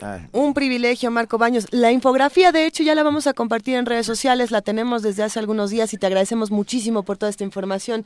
Roberto Duque, ¿todavía quieres comentarnos una última cosa? Sí, eh, Por sí. Bueno, me despido de- del consejero Marco Baños, eh, un saludo cordial. Y bueno, eh, te- tenemos una eh, pregunta de Miguel Ibáñez que me parece extremadamente interesante. ¿Por qué aceptan candidatos que no cumplen requisitos? Porque acabamos de decir que de lo- los que han presentado su 3 de 3 son solo cuatro de más de Ajá. 500 candidatos. Currículum son uno también una, una proporción pues pequeña. Menor. Hay muchísimos candidatos que uno se mete a la página del INE y no aparece ahí su, su síntesis curricular, en fin. Entonces dicen, si no cumplen con esto, pues no los deberían dejar postularse. Y dice Miguel Ibáñez, en México sucede eso porque aquí todo se toma la ligera en política. Serán votos desinformados, votación tendenciosa, orientada por spots en medios. Me parece eh, muy, muy eh, eh, atinado este comentario porque tiene mucha verdad. A ver, hemos tenido en México un, eh, eh, una spotización, como se le ha llamado, de la política. En la comunicación política tenemos flashazos muy breves de estos espacios publicitarios que se les da a todos los partidos y candidatos y que entonces se vuelve una política del eslogan, déjenme decirlo así, una política del jingle, ¿no? Que es como le llaman las cancioncitas estas, según tengo entendido. Eh, de, en fin, que diseñó un mercadólogo, que diseñó una persona experta en publicidad y que son muy pobres en contenido, son muy pobres en ideas, en propuestas de gobierno, en propuestas legislativas. Es decir, nos informan muy poco de cómo se desempeñarían una vez que ocupen el cargo para el que están postulándose. Y entonces, eh, sí, eh, creo que a eso obedece, se están confiando más en esto, eh, tanto candidatos mm, independientes como de los partidos, porque los independientes sorprendentemente no tienen su currículum la mayor parte, pero digamos en los partidos, pues te ponen a lo mejor mejor a uno de sus figuras importantes diciendo ciertas cosas en un pequeño spot, pero con, con poca sustancia. ¿no? El esquema, digamos, el diseño no es el mejor de la ah, comunicación política en México. Aquí hay un tema interesantísimo. Carlos Andrés Martínez dice, ¿por qué no agrupar a todos los independientes en una sola opción, así como están los partidos? Porque así suena muy injusto. Porque tendríamos un problema grave. ¿Quiénes estarían hasta arriba de de esa lista. Ese es el problema. Los que estuvieran hasta abajo estarían descalificados per se, porque, porque por más votos que sacaran, uh, a la hora de hacer, acabamos de escuchar toda esta explicación, yo voy a tener que revisar mi Baldor en un, sí, dentro de un rato, porque, pero bueno. Es que lo del cociente de distribución y el cociente natural y el resto mayor, que son conceptos que mencionan. Le restas el número que pensaste. exacto, pero no, no, no es tan complejo como parece. O sea, si, lo, si digamos lo sacamos por un digamos un sesentavo de la votación, ese sesentavo nos dice de alguna manera cuánto cuesta, entre comillas, cada diputación, ¿no? Un sesentavo de la votación. Y según los votos que cada quien tenga, pues será el número de, diputaciones que gane. Gracias, Roberto. Roberto Duque, siempre por estar con nosotros. Rafa Olmedo dice, ¿y cómo le van a hacer para convencernos de salir a votar? No estamos aquí justo para eso. Es un derecho y es un privilegio. Ah, y yo creo que cada quien ejerce sus derechos y sus privilegios de la manera ciudadana en que haya sido formado. Muchísimas, gracias. Roberto Duque. Te damos un muy fuerte abrazo, como siempre. Eh, gracias, Benito. Te queremos, pues. Luisa. Se les aprecia mucho la atención, la posibilidad, el honor de estar con ustedes en este importantísimo espacio. De verdad, muy agradecido. Gracias, gracias Roberto. Primer movimiento. Donde la raza habla.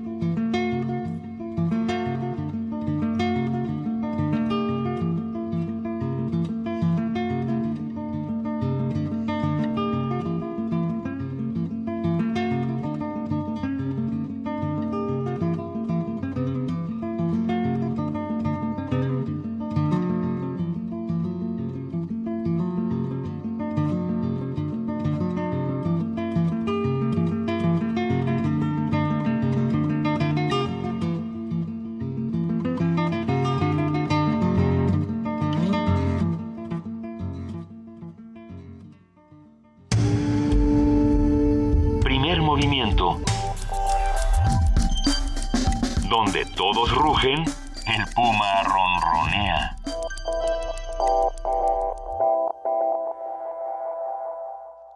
La noche es para la resistencia.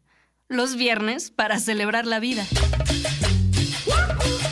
¿Cómo empiezas el fin de semana? En resistencia modulada queremos saber. El Buscapiés.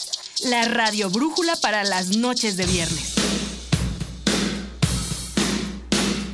Haz que tu fiesta suene en el cuadrante. Todos los viernes 23 horas por el 96.1 de FM. Radio UNAM. El candidato que te dije, le quito la beca tuya. Si sabes de algún servidor público que condiciona un programa social o un servicio público, denúncialo. Me tienen que aportar dinero para este partido. Y si no, los corro. Si te solicitan aportaciones de dinero para apoyar un partido o candidato, denúncialo. Nadie puede quitarte el derecho de votar libremente. Y si lo hacen, denúncialos a la FEPADE. Ayúdanos a prevenir y perseguir los delitos electorales. Nosotros nos encargaremos de hacer cumplir la ley. ¿Qué es la elección del constituyente? Es una votación histórica donde elegiremos a quienes elaborarán la primera constitución de la Ciudad de México. Es nuestra oportunidad para construir la ciudad que queremos. No lo olvides, vota este 5 de junio en la elección del constituyente y sé parte de la historia. Conmigo, la Ciudad de México es más. Súmate. Consulta INE.mx o llama al 01800 433 2000. Instituto Nacional Electoral. INE. En tus manos está el poder de comunicar, la voluntad de construir y la capacidad de agradecer. En tus manos está el poder para exigir y la fuerza para expresar. En tus manos está el derecho a votar y la libertad para decidir. Este 5 de junio, el poder está en tus manos. Vota conmigo. La Ciudad de México es más. Súmate. Instituto Nacional Electoral, INE. Los sábados de junio, la sala Julián Carrillo te invita al teatro. Este mes presentamos El acompañamiento. Un hombre decide no reclamar su jubilación y en cambio cumple su sueño de debutar como cantante. Disfruta esta obra original de Carlos Gorostiza. La cita es todos los sábados de junio a las 7 de la noche. En Adolfo Prieto 133, Colonia del Valle, muy cerca del Metrobús Amores. La entrada es libre. Radio UNAM. Para describir esta ciudad, solo hace falta una palabra, grandiosa. Cientos de años la han construido así, fuerte, imponente. Es una ciudad llena de colores, de historia, de cultura, de palacios. Esta es nuestra ciudad. Es momento de que esta ciudad sea más grande. La primera constitución de la Ciudad de México se escribe mejor si tú eres parte de ella. Vota este 5 de junio y habla por tu ciudad. Instituto Nacional Electoral e Instituto Electoral del Distrito Federal. En tus manos está el poder de comunicar, la voluntad de construir y la capacidad de agradecer. En tus manos está el poder para exigir y la fuerza para expresar. En tus manos está el derecho a votar y la libertad para decidir. Este 5 de junio, el poder está en tus manos. Vota conmigo. La Ciudad de México es más. Súmate. Instituto Nacional Electoral, INE. ¿Qué haces aquí, Paco? Por fin llegaron a la final y tú eres el portero titular, ¿no? Sí, pero pues hoy es viernes. ¿Y tienes fiesta o qué? No, pero es viernes, viernes 13. Ah, no hay pretextos. Si comenzaste algo, termínalo. Si fuiste elegido como funcionario de casilla y recibiste la capacitación, da el último paso y sé parte de la jornada electoral de este 5 de junio. Contigo, México es más. Súmate. Consulta INE.mx o llama al 01800 433 2000. Instituto Nacional Electoral. INE. Primer movimiento. Información azul y oro.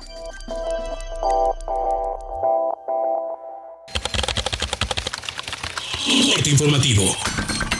La UNAM.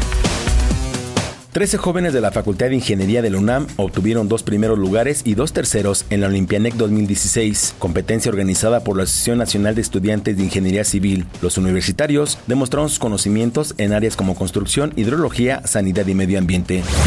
La UNAM fue sede del tercer Seminario Internacional América Latina, el Caribe y China, Condiciones y Retos en el siglo XXI. Los especialistas analizaron cuatro temas que vinculan a estas regiones, economía, comercio e inversión, relaciones políticas e internacionales, recursos naturales y medio ambiente e historia, cultura y aprendizaje del chino. Nacional. La Coordinadora Nacional de Trabajadores de la Educación advirtió que no levantará el paro de labores hasta lograr que las autoridades instalen una mesa de diálogo. Víctor Manuel Zavala, líder de la sección 18 de Michoacán, indicó que la marcha que realizarán este viernes al Aeropuerto Internacional de la Ciudad de México es una alternativa ante la falta de respuesta gubernamental. En tanto, la Secretaría de Seguridad Pública Capitalina desplegó 4.200 policías para asegurar el orden público y brindar alternativas viales en las inmediaciones de las dos terminales aéreas de la Ciudad de México. El Instituto Nacional de Acceso a la Información y Dirección General de los Centros de Integración Juvenil firmaron un convenio para transparentar la ayuda y tratamientos que reciben los jóvenes en estos lugares de atención a las adicciones. Habla Jimena Puente de la Mora, comisionada presidente del INAI. Porque nos permitirá acercar el acceso a la información la privacidad y rendición de cuentas a las y los jóvenes que reciben ayuda en cada uno de estos 116 centros de integración, así como la extensa red de voluntarios que colaboran con esta institución a lo largo y ancho del país. El jefe de gobierno de la Ciudad de México, Miguel Ángel Mancera, atribuyó al cambio climático las inundaciones que este miércoles afectaron a la delegación Ixtapalapa. Reiterarles que ha sido una lluvia que rebasó cualquier expectativa. Sin embargo, ya no son, como lo he platicado con ustedes, ya no van a ser lluvias atípicas. O sea, esto se puede volver un patrón de lluvias en la capital. Luego de que el torero Rodolfo Rodríguez del Pana falleció este jueves, grupos que se oponen a la taromaquia celebraron el deceso en redes sociales. Internacional. La oposición venezolana denunció que el gobierno de Nicolás Maduro ha censurado y cooptado a los medios de comunicación de su país para restar importancia a la Carta Democrática que impulsó la Organización de Estados Americanos. Habla el opositor Jesús Torrealba. Hay una arremetida brutal contra los medios de comunicación. Hay una arremetida brutal contra los periodistas. Quieren cegar los ojos y los oídos del país y de la comunidad internacional ante lo que está pasando en Venezuela.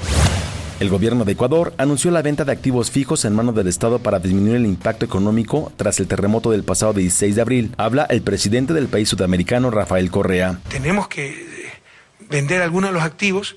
Hay cosas que realmente mm, ni me van ni me vienen porque son cosas que el Estado no necesariamente tiene que poseer, son herencias de la crisis bancaria.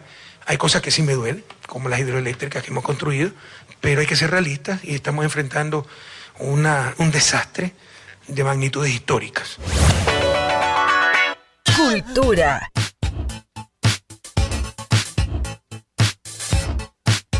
El cantante Prince, ícono de la música pop, murió el pasado 21 de abril por una sobredosis de analgésicos, así lo confirmó la oficina forense encargada de la investigación. Hasta aquí la información, lo esperamos en nuestro corte de las 12. Radio UNAM, clásicamente informativa. Primer movimiento.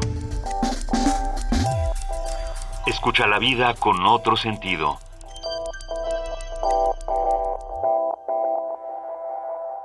Mañana 4 de junio se conmemora el Día Internacional de los Niños Víctimas Inocentes de Agresión. Fuentes oficiales revelan que en nuestro país el maltrato es la causa principal de muerte entre estos menores. Nuestra compañera preparó la siguiente nota informativa. Ella es Dulce García y le mandamos un abrazo.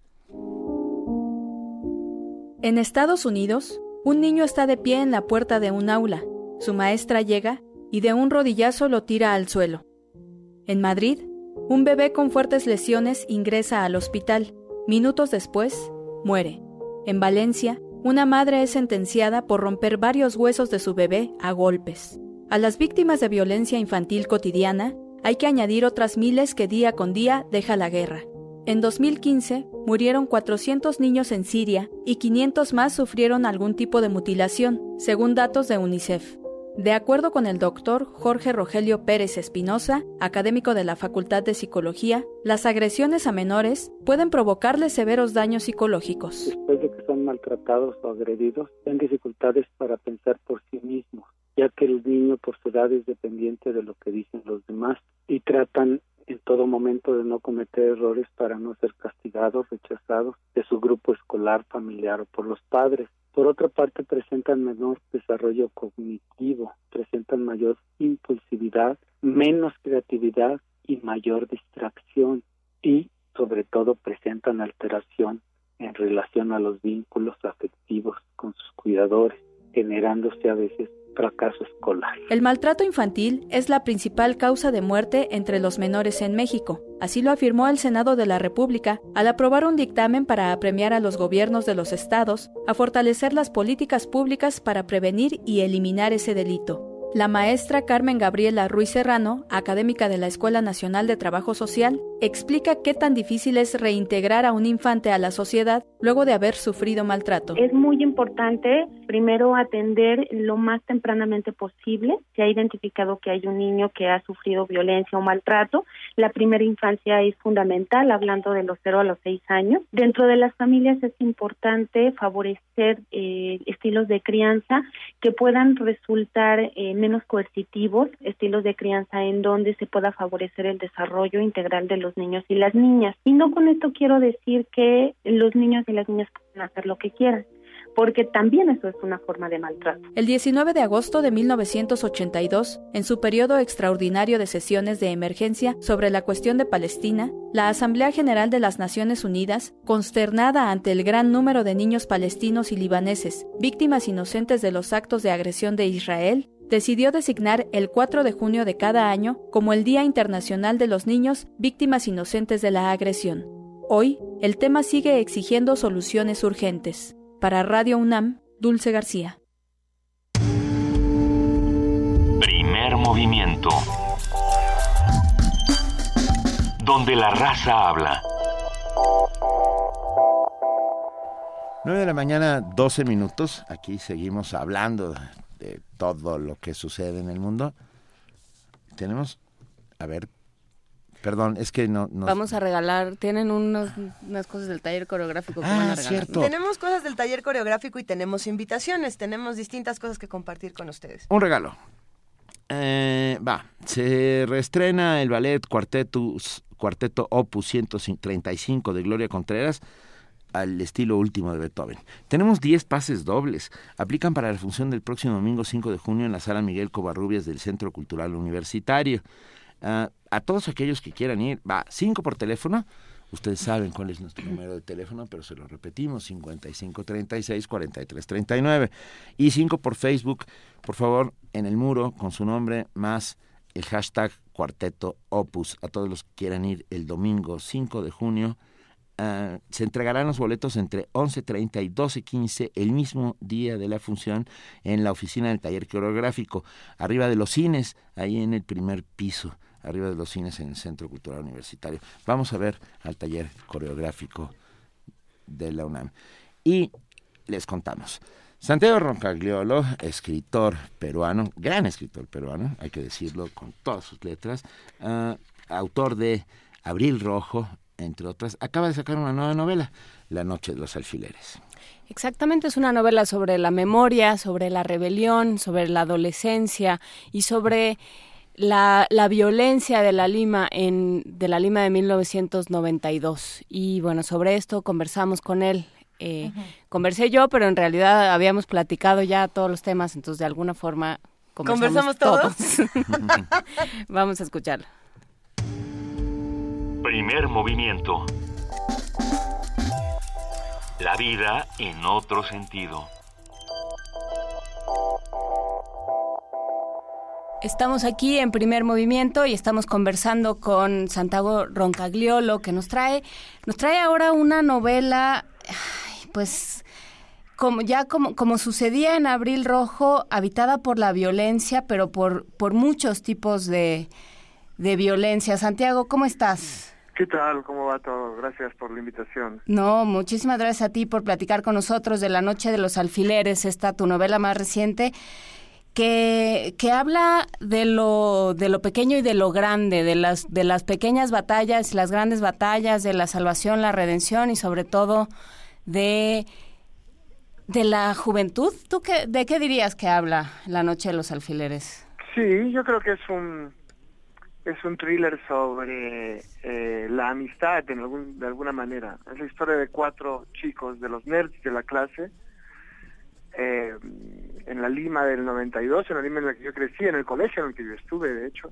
eh, que era una ciudad bombardeada, una ciudad en la que eran mm, comunes los apagones, los atentados, la, las, eh, los secuestros, pero que ellos viven como todos los adolescentes ajenos a toda esta realidad, de esta violencia de fondo.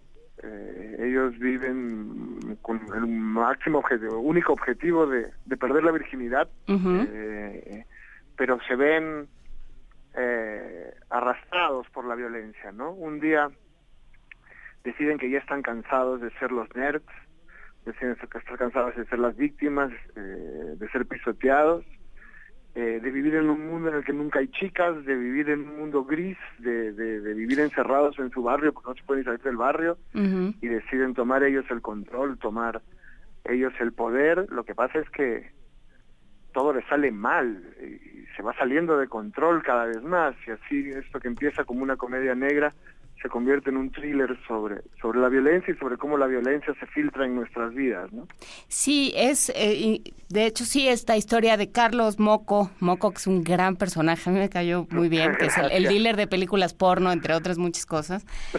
Carlos Mo- Moco, Manu y Beto, ¿no? que son estos cuatro personajes, como dices, obsesionados con... que el- en algún momento lo dice alguno de los personajes, no sé si es... eh, Carlos o, o Moco dice, vivíamos obsesionados con lo que teníamos entre las piernas y nada más nos importaba, ¿no? Sí, porque no tenían nada más tampoco. No tenía nada más y sin embargo, bueno, pensábamos, eh, lo platicábamos en, en la junta con, con el resto de los conductores que no pudieron estar eh, a estas horas, pero que me dejaron una serie de preguntas. Eh, platicábamos de estas novelas de, de amigos y de jóvenes en Ilusionis. Bien, platicábamos también dice porque entonces introduzco, si yo hubiera tenido mujeres ahí, un personaje femenino, entonces hubiera entrado el asunto de la sexualidad y yo quería que solo fuera sobre eh, lo que es el Señor de las Moscas, ¿no? La violencia, la- lo que sucede cuando se, se alían diferentes y se, se conjugan diferentes personalidades, ¿no? Pero aquí yo creo que el personaje femenino es central, la señorita Pilgrim, no solo las, muj- las mujeres que se van metiendo, Pamela, las enamoradas, las, las mujeres de las revistas y las películas, sino la, la profesora, la señorita Pilgrim, que es un personaje central. ¿Qué Bueno, pasa con este personaje? eh, la señorita Prilling es el poder, ¿no? Ella trata de corregir a estos chicos, trata de eh, llevarlos por el buen camino, eh, eh, de grado o por la fuerza. Y su idea es que tiene que salvarlos eh, de sí mismos. Así que ella va a concentrar, digamos, la rebelión de estos chicos. Va a ser ella, va a ser contra ella pero es casi una casualidad. Si hubiese habido otra persona ahí, se habrían, se habrían ido por ella, ¿no? Ellos necesitan eh, dejar salir toda esa rabia, dejar salir toda esa furia, y ella simplemente se ha comprado todos los boletos de la lotería para que, para que le toque. Lo que a mí una cosa que me interesa mucho es la paradoja del poder y la rebelión, y creo que esta novela también habla de eso. El, el, el poder siempre se ejerce no, siempre nos trata como a tontitos, ¿no? Siempre eh, dice que hace las cosas por nuestro bien eh, y que y que y, y- y- y que le dejemos en paz y entonces nos rebelamos y lo derrotamos y una vez que lo derrotamos nos convertimos en el poder y no somos mucho mejores en realidad. Eh, eso es una, una metáfora que ya estaba en Rebelión en la Granja de George Orwell, Claro. donde los cerdos derrocan a los humanos y acaban vestidos como humanos. Y, y es algo así lo que ocurre eh, con estos eh, chicos, ¿no? Ellos van a rebelarse contra ese poder, van a derrocar ese poder, pero una vez que tengan ellos el control, se irán dando cuenta de que no son mucho mejores que lo que han destruido. Claro, y, y hay un tema, a, a- a re- a reserva de que ahorita me cuentes por qué decidiste que fuera mujer la señorita Pringlin, em, no sé si te planteaste que no lo fuera en algún momento, pero em, sí pienso en en esto que dices del poder y la rebelión, porque ellos en realidad la maestra los quiere salvar, pero los quiere salvar de una manera que ellos no, no piensan que, que, sea su salvación, ¿no? Ellos dicen, a ver, pero si usted dice que yo lo, lo, mejor que puedo hacer es alejarme de mi padre, en el caso, por ejemplo, del moco, ¿no? Que dice, pero ¿por qué? ¿No? Pero si aquí yo, o sea, ¿por qué va a tentar? La, la maestra quiere salvarlos a su manera. Bueno, ese es el problema de siempre con la autoridad, ¿no? Eh, la autoridad cree que sabe mejor que nosotros lo que nosotros queremos. Y ahí surgen todos los conflictos cuando nosotros queremos otra cosa. Yo quería que ella fuese mujer por, una razón muy sencilla. Eh, las únicas mujeres en el mundo de estos chicos son las profesoras. Eh, como era cuando yo estaba en el colegio, ¿no? Y como les pasa a ellos, ellos conocen a tan pocas mujeres que a veces les llevan, como nos llevaban a nosotros, les llevan chicas para que les hablen como si fuesen eh, una especie exótica y entonces las chicas cuentan un poco de cómo son sus novios y las fiestas y qué les gusta y luego las vuelven a meter en su jaula y se las llevan a su hábitat, ¿no? Eh, eh, lo cierto es que en el, en el colegio en que yo estaba, lo único femenino que había eran las profesoras y me acuerdo que perforábamos los escritorios para mirarles las piernas, nos amontonábamos alrededor de ellas mientras entregaban exámenes y, de vez en cuando algún chico se le pasaba la mano y nos castigaban a todos por faltarle el respeto a las profesoras. Eh, de manera que ellos también a veces estaban muy a la defensiva. Y eso también es parte de lo que pasa con Pringlin. Está aterrada por esta horda de, gorilas con testosterona que son los adolescentes y está a la defensiva de lo que ellos puedan hacerle porque sabe que ella podría ser una víctima en cualquier momento y termina haciéndolo de un modo mucho peor. Eh, eso mismo que cuentas, eso de que se acercan a la maestra y la, y la tocan, lo cuentas también en la novela. Y me llamó la atención que está contada en analepsis, digamos, los personajes están en un presente, que no sé qué tan presente sea, y están contando en retrospectiva la historia. Eh, ¿Eso es porque la estás contando tú? Bueno, los personajes eh, tienen una razón para estar recordando todo lo que pasó 20 años después, ¿no? Tiene una razón que se va a revelar al final y que los obliga a recordar esta noche que preferirían no recordar, preferirían no recordar el horror, lo que hicieron y, lo que cambió su vida, ¿no? El momento en que estos chicos tiernos e inocentes se, se convirtieron en monstruos. Eh, pero también había otro hecho que me interesaba en esa novela, que es el tema de la memoria, porque cuando hablo con gente de ese tiempo, de cualquier tiempo lejano, me doy cuenta de que no tenemos los mismos recuerdos, que los mismos hechos los recordamos diferente, tanto que ya no son los mismos hechos. Claro. La memoria no es un como creemos que la memoria es un registro, como un álbum de fotos, ¿no? Que va registrando las cosas y luego lo miramos y así es como fue. No. La memoria también es ficción, no existe la memoria, es un producto de la imaginación acomodamos ciertas cosas de nuestro pasado para justificar nuestro presente y, creamos una película en la que somos los buenos, ¿no? La memoria es una historia que nos inventamos para quedar bien, una historia en la que siempre quedamos bien. Y entonces eso les pasa a estos cuatro chicos. En realidad son cuatro novelas las que hay en esta novela, porque no necesariamente recuerdan lo mismo, no que no no están de acuerdo en todos los detalles. Cada uno vivió una película diferente, ¿no? Y, y entonces al, al, escuchar las cuatro narraciones, tú como lector tienes que decidir por momentos, sabes qué pasó esencialmente, pero tienes que decidir a quién le crees, eh, eh, quién está, eh, muchas veces se contradicen los detalles, tienes que decidir cuál es el de, verdad, porque en el fondo así vivimos, vivimos creyendo en unas cosas que llamamos memoria, pero que son ficciones que nos hemos construido.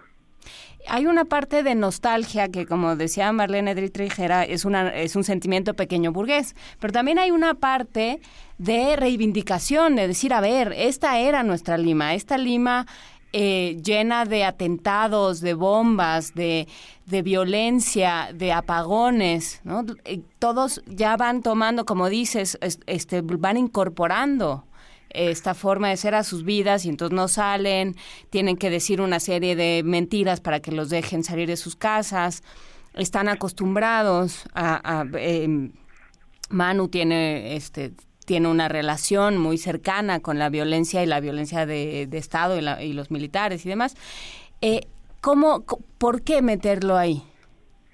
Bueno, uh, yo había escrito ya libros sobre la violencia en el Perú, Abril Rojo, y, un libro de no ficción que se llama La Cuarta Espada, que, es un reportaje a Sendero Luminoso y a Ismael Guzmán. Eh, pero me dijo, y luego dejé el tema porque no tenía ya mucho más que decir respecto a este tema y necesitaba explorar otras cosas, otros, eh, otras maneras de escribir, otros momentos históricos o no históricos.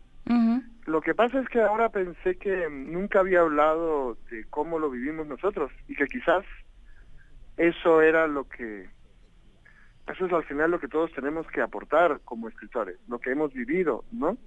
Eh, mis personajes siempre habían sido creaciones eh, eh, de, la imaginación. Y yo siempre había sido muy pudoroso como escritor.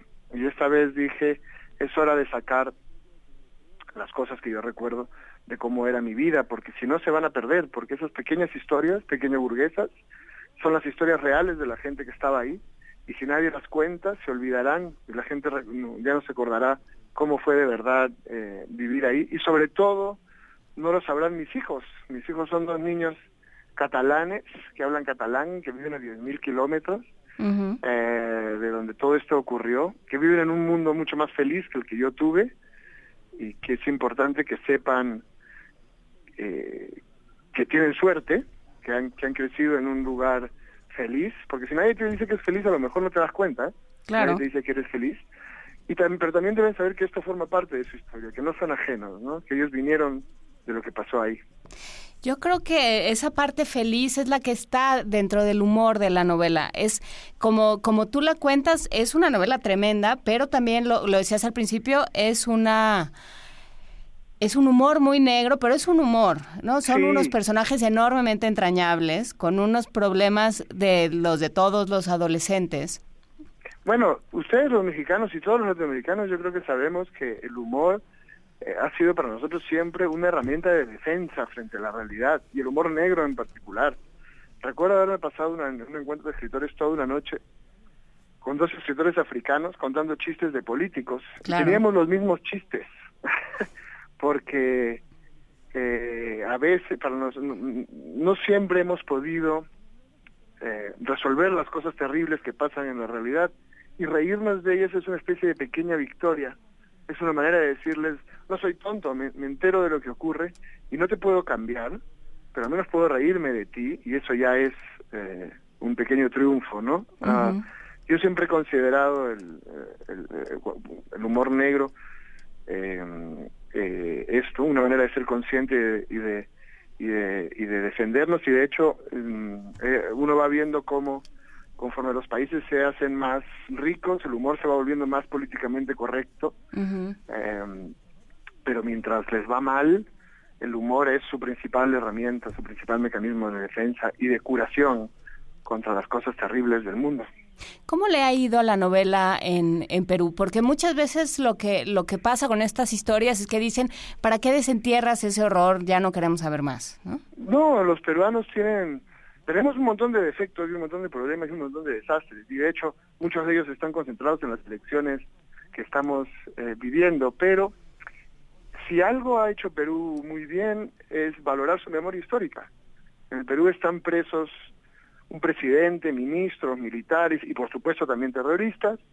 Hay un museo de la memoria. Ha habido una comisión del Estado para investigar todo lo que se hizo mal. Eh, y, y una voluntad de, demostrar que el Estado entiende los errores terribles que cometió. Eh, y, a mí en particular siempre me, me han tratado muy bien en, en, el Perú, eh, de todos lados de la política además, ¿eh? Por, eh, porque yo trato de hacer historias que no sean panfletos, que te hagan pensar, no importa de qué lado seas, que, que vayan más allá de la propaganda electoral. Y, y de hecho a mí me emociona siempre mucho ir a Perú. En Perú ha sido uno de los libros más vendidos, eh, ha sido el más vendido algunas semanas. y, me emociona mucho ir a Perú porque llevo tiempo fuera, eh, pero sigo eh, emocionándome cuando veo que los peruanos lo entienden todo, ¿sabes? Cosas que solo sabes tú como escritor. Frases que vienen de un comercial de galletas del año 88, eh, menciones a personajes de, actores de, programas cómicos que llevan muertos 20 años, todo. Los lectores peruanos entienden cada guiño, cada, cada pequeño detalle, cada línea, y entonces es muy emocionante volver a encontrarme con ellos porque también, después de tanto tiempo fuera, siento que sigo formando parte de ahí, ¿no? Y eso también me importa mucho y, lo agradezco mucho. Claro, eh, dice Carlos al principio, eh, la Lima de 1992 eh, en la Lima de 1992 sabíamos poco de la vida y la vida sabía poco de nosotros, pero gracias a ti ya la vida de los lectores sabemos más de Carlos y de, de la Lima de 1992. Muchas gracias. Bueno, y también de también del México de hoy, de la América Latina de hoy, porque al final si algo es muy latinoamericano es la violencia. Yo yo creo que no hay duda de que los países de América Latina hoy son infinitamente mejores los que había cuando yo era niño. Son más prósperos, ha ido más gente al colegio, más gente va al médico, eh, son más democráticos y son más libres, pero la violencia no se, no se resuelve. Dejó de ser violencia de guerrillas y dictadores, se convirtió en violencia de narcos y luego en violencia común, eh, pero es como si estuviese en nuestro ADN, ¿no? Hay, hay algo siniestro, hay algo enfermo en, nuestro, en nuestra América Latina eh, que hace que lo que yo cuento en, de los terribles momentos de Perú, acabo de venir de Nicaragua y en Nicaragua lo entienden perfectamente, ahora estoy en México, en México lo entienden perfectamente, todos entienden el miedo que de salir a la calle y que te metan un tiro en la cabeza, ¿no? Todos lo conocemos. Todos lo conocemos, por desgracia, y bueno, pues habrá que ver. Me resistiría yo a, darte la razón de que está en nuestro ADN, pero, pero la historia, tu historia y la historia nos están diciendo lo contrario, ¿no? bueno, espero que no lo esté, espero que tengas razón tú. Pues sí, pero... Eh, y esto, y esto, y esto cambie. Pues sí, Santiago Roncagliolo, La Noche de los Alfileres eh, el humor negro, la memoria, el rescate como forma de defensa. Muchísimas gracias por estar con nosotros esta mañana. Muchísimas gracias a ti, Juan. Un abrazo y suerte en México. Primer movimiento. Para afinar el día. Agradecemos enormemente a AM haber estado con nosotros. Nos desenlazamos para continuar con la programación habitual. Muchas gracias. Y nosotros seguimos aquí en primer movimiento a las 9 de la mañana con 32 minutos. Después de haber escuchado esta entrevista, si quieren acercarse al trabajo de Roncaglioglo, eh, consúltenlo en distintas librerías. Están todos los libros, están todos los, que tienen premios y este en particular que a mí me parece que va a ser este va a ser una maravilla. Pues es una maravilla. Es una maravilla. que hay que hay que acercarse a esta novela, hay que acercarse al, al este trabajo que está haciendo por, por rescatar, por hablar de América Latina y por entender un poco más un momento de América Latina y un ser de América Latina. Y aprovecha, aprovechando, a ver, porque de Lima se ha hablado mucho y de muchas maneras. Vargas Llosa lo hizo de una manera espléndida. Eh, con conversaciones en la catedral, con Bryce los cachorros. Bryce Echenique, sin Un mundo para Julius es la novela más dulce sobre el Lima así, que hay. Así es. Y déjenme hacerles una recomendación extraña. A ver extraña porque es un periodista devenido a escritor muerto a principios de los 2000, Guillermo Thorndike. Guillermo Thorndike escribe una novela, una novela. perdón, Guillermo Thorndike. T-H-O-R-D N D. Thorndike. Guillermo Thorndike escribe una novela espectacular llamada El caso Banchero. El caso Banchero es un caso, uh, un caso que sacudió a la sociedad limeña en los años 60, 70, en el que eh, un grupo, no está claro si es Sendero Luminoso, secuestra al empresario, al empresario de la harina pesquera eh, Banchero. Y, cuenta, mientras va contando lo que está, lo que sucede políticamente en el país, va contando a Lima. Es, no se lo pierdan, de Guillermo Thorndike, El caso Banchero, una gran, gran, grandísima novela. Movimiento. Donde todos rugen, el puma ronronea.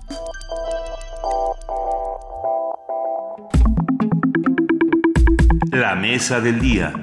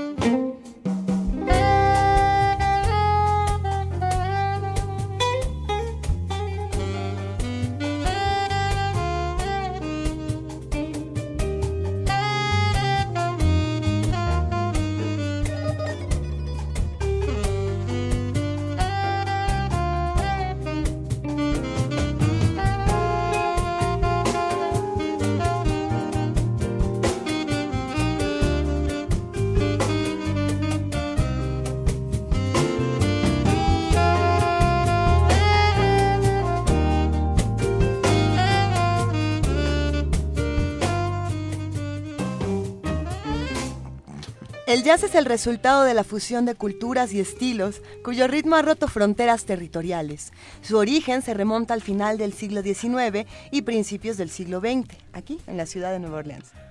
Aquí. Acabamos No, de bueno, no aquí, o sea, aquí, aquí oh. en la ciudad de Nueva Orleans. Yo- es que estamos, bueno, yo me transporté. Ay, no. Eh, lo haces muy bien, Lu. es la, la imaginación que da la Ah, radio. Por supuesto. Eso. Acabamos de escuchar esta singular interpretación de Jerry López. eh, Quartet, Sextet. Ajá. A ver si nos hicieron Sextet. caso en producción un poquito. No, Pero están, no están no volteados, sí, no, no nos Venga. Sigan sin vernos, sí, no, no hay ningún problema. ¿Qué canción es la que estamos escuchando, si nos pudieran decir? Es La Bruja. Con Jerry López Sextet. Sextet, Pero exactamente. qué bonita interpretación. A ver, como un motivo de desahogo, los esclavos realizaban reuniones religiosas donde el coro negro Spirituals producía una deformación de las melodías al introducir variantes que evocaban las formas musicales africanas. Uno de los resultados de esta combinación rítmica en los años 40, o sea, en estos años, porque estamos transportados hacia allá, es el Latin Jazz. Comparado con el jazz americano, esta rama emplea la conga, el timbal y el güiro para destacar su sonido latino. Con el objetivo de difundir este género, el festival Class Latin Jazz México se presentará en el Centro Cultural del Bosque. Y para brindarnos mayor información se encuentra con nosotros Jerry López, saxofonista y músico, invitado de Iván Melón Luis and the Lonely Jazz Club Band para el concierto Beatles en el festival Class Latin Jazz. Jerry López, qué gusto tenerte con nosotros. Muy buenos días, el gusto es mío, un gusto saludarlos. Un gustazo, Jerry. Eh, queremos, queremos hablar de jazz desde el principio, y, pe- pero también queremos hablar de tu, de tu experiencia como jazzista, como saxofonista. ¿Tú crees que el jazz se aprende? Es decir, más allá de la técnica, ¿es- ¿el jazz es algo que se puede aprender o es algo con lo que uno ya tiene que, que llegar? No, definitivamente eh, el jazz es una música eh, que, que hay que estudiar, que requiere de un nivel eh, de un nivel técnico muy muy muy alto y, eh, y, de, y de muchos elementos eh, de la música, ¿no? Armónicos, de, de arreglo. Incluso incluso en la actualidad la mayoría de los jazzistas eh, de gran renombre pues tienen tienen o tenemos una formación eh, clásica, ¿no? Porque pues es un, tipo de música que pareciera que, que es que es, es ah, no sé cómo, cómo decirlo, muy muy muy simple, muy fácil de improvisar y hacer, pero en realidad pues requiere de muchísima preparación. Yo, yo comparo un poco al jazz y a esto que estás diciendo, Jerry, justamente ah, con Picasso. Ah, cuando, cuando de repente alguien llega y ve esta maravillosa paloma hecha en tres trazos de Picasso, la- aparentemente algunos olvidan que él estudió en la escuela de San Fernando de, de Madrid y que es un que a los 16 años era un pintor impresionante, realista, eh, ¿no? academicista, Académico. impecable, sí. Pero bueno, Así es, así es un poco... ¿Qué, qué opinas de lo que acabo de decir? No, no, eh, eh, estoy completamente de acuerdo en el sentido de que también eh, el, el jazz, ¿no? La improvisación y, y la composición misma es un proceso largo, ¿no? Entonces eh, se requiere tener un, un, un gran gran bagaje y conocimiento a profundidad de la música. Así que bueno, ¿qué te puedo decir? Pues los jazzistas de hoy en día y del ayer también pasamos pasamos muchísimos años en, en perfeccionar y es también algo que evoluciona, ¿no? Y que a lo mejor en la juventud son muchas notas, muchos colores y conforme van pasando los años eh, eh, se va haciendo menos menos notas, lo que como llaman a veces, como dicen la frase, menos es más. Así que, pero esto pues es el resultado de, de mucho conocimiento, ¿no? Y, y además, ya que me puse a pensar, sigo pensando. y en ese Síguele. sentido, no, sin el saxofón, el jazz no existiría.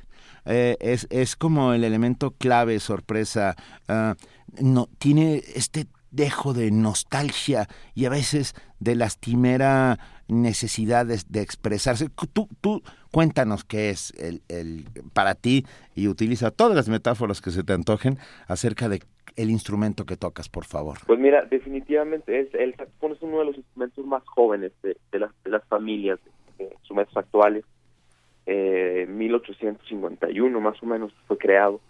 Entonces, eh, para la época ya había toda toda una un repertorio ya hecho para la música de concierto, para la música sinfónica, la música clásica. Entonces, realmente en la historia eh, del saxofón hay pocos conciertos sinfónicos, es decir, fue eh, un instrumento pues ya muy nuevo en el cual eh, a, principios de, de, de 1900, 1910 por ahí, a su llegada en América, pues evidentemente eh, tuvo una grandísima aceptación para lo que fue el blues y posteriormente lo que se transformó en jazz, ¿no? Pasando por todos sus subgéneros, ¿no? Eh, el bebop, el swing, el le y posteriormente el cubo que se convirtió en, en, lo que ahora llamamos Latin Jazz. Entonces, pues sí, el, definitivamente el saxofón es uno de los instrumentos más emblemáticos en, en el jazz, en el jazz actual, y pues sí es, es dos, dos asociamos inmediatamente saxofón, jazz, blues, ¿no? Sin lugar a dudas, si no te importa, escuchemos un fragmento para, para ponerlo todo en, esta vez con tu trío. Con eh, mucho gusto. Esta rola que se llama Cherokee. Cherokee. Cherokee, claro. Cherokee, con Cherokee con Jerry López Trío.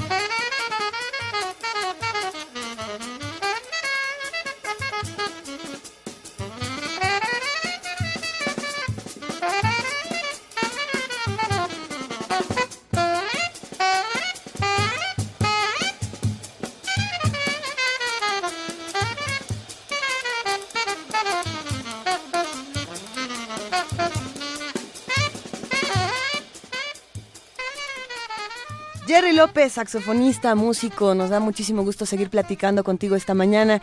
Y bueno, escuchando esto nos viene a la mente también por un comentario que nos hace nuestro gran amigo Paco Barajas, eh, todos los mitos que podemos encontrar relacionados eh, con el jazz, relacionados con los instrumentos. Eh, ¿qué, mitos hay en el jazz y cómo los podemos romper?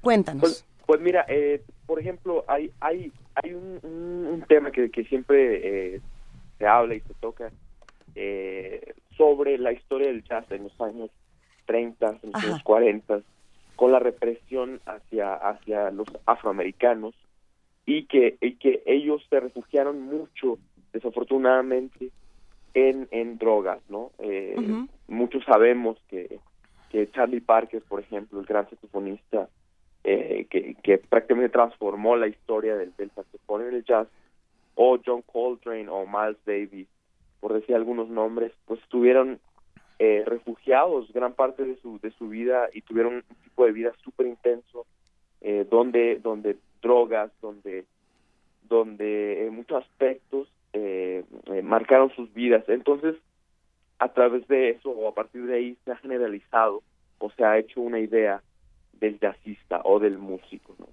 Y que a mí me gusta eh, eh, eh, hablar o hablar sobre eso en la actualidad, puesto que, que la vida del, del, jazzista actual es completamente distinta, puesto que se ha, se ha tomado el jazz más como una cuestión social, ¿no? Desde que la UNESCO estableció el jazz como como como un estilo de, de unificar culturas, de unificar sociedades y eh, bueno, estableció el Día Internacional del Jazz el 30 de abril. Eh, yo te puedo decir, a través de mi experiencia viajando y tocando con muchos músicos de todas partes del mundo, cómo esos músicos eh, eh, son tan diferentes, ¿no? Son incluso modelos a, seguir eh, como, como ídolos, puesto que son personas muy, muy, muy humildes, muy con un gran espíritu, ¿no? De compartir. Y, y bueno, esto, esto es una de las cosas que a mí me gusta mucho remarcar, ¿no? Cuéntanos, por favor, Jerry, acerca del Class Latin Jazz México. Claro que sí, mira, el Class Latin Jazz eh, es un festival eh, dirigido por Oscar Gómez, que es un gran productor español, y que, tiene sus orígenes propiamente ahí en Madrid eh, desde hace ya algunos años. Una propuesta muy interesante porque ellos le dan una proyección, una renovación a lo que es el Latin Jazz eh, de, a nivel mundial. Entonces, dado su éxito, dado el éxito de este festival, eh, gracias al Instituto Nacional de Bellas Artes, eh, han traído eh, han traído este festival propiamente a, la Ciudad de México para que todos nosotros podamos disfrutar de este festival. Y este año será la tercera edición aquí en México, que se llevará a cabo del 9 al 12 de junio ahí en el Teatro Julio Castillo. Ya casi la próxima semana arrancamos. Y pues está padrísimo porque trae una cartelera de primer mundo, trae unos chicos eh, increíbles y también unas puestas en escena eh, muy interesantes y muy particulares también. Por ejemplo, el 9 de junio estará eh, el maestro Pepe Rivero, que es un gran pianista realista radicado en Madrid, que va a hacer un concierto de la música de Vivaldi transformada a Latin Jazz, pero además acompañada por, por la Orquesta eh, de Cámara de, Bellas Artes. Y el, el 10, por ejemplo, viene el, el maestro Poncho Sánchez, que es un músico, creo que es mexicano-americano, me parece, pero que tiene una gran carrera en el Latin Jazz, eh, tocando en, en todos los grandes escenarios en el mundo. Y bueno, el 11 estará eh, justamente Iván Melon Lewis, que es un, un pianista cubano de, mucha trayectoria y que se le comisionó también un, proyecto muy interesante que es eh, transformar, transformar la música de los Beatles en Latin Jazz. Y es justamente ese día donde donde pues tendré el honor de, tocar, de tocar con, con, estos grandes músicos que vienen de, de España. Y bueno, finalmente cerramos, cierra el festival con eh, la exposición de tres de los mejores proyectos de Latin Jazz del, del país que, que, se ganaron ese lugar, bueno, gracias a un concurso nacional que, que se organizó, pues para darle también cabida y, promoción y proyección a estos nuevos eh, talentos, a estos nuevos proyectos mexicanos, 100%. Venga, de nuevo, a partir del lunes. A partir del 9, del 9, perdón. de junio a el 12. Y cada, cada día es, eh, los conciertos serán a las 20 horas repito, ahí en el, en el, en el Teatro Julio Castillo del Centro Cultural del Bosque. Jerry López, muchas gracias por estar esta mañana en Primer Movimiento. Eh, viva el jazz. Ah, nos veremos sin lugar a dudas ahí y lo pondremos en nuestras redes sociales para que todo el mundo lo recuerde y lo recordaremos nosotros mismos. Les mando un abrazo y les agradezco enormemente. Muchas gracias. un abrazo para ti y vamos a salir de esta conversación con Jerry López y sus amigos tocando en París en 2011. Abrazo, Jerry. Hasta luego.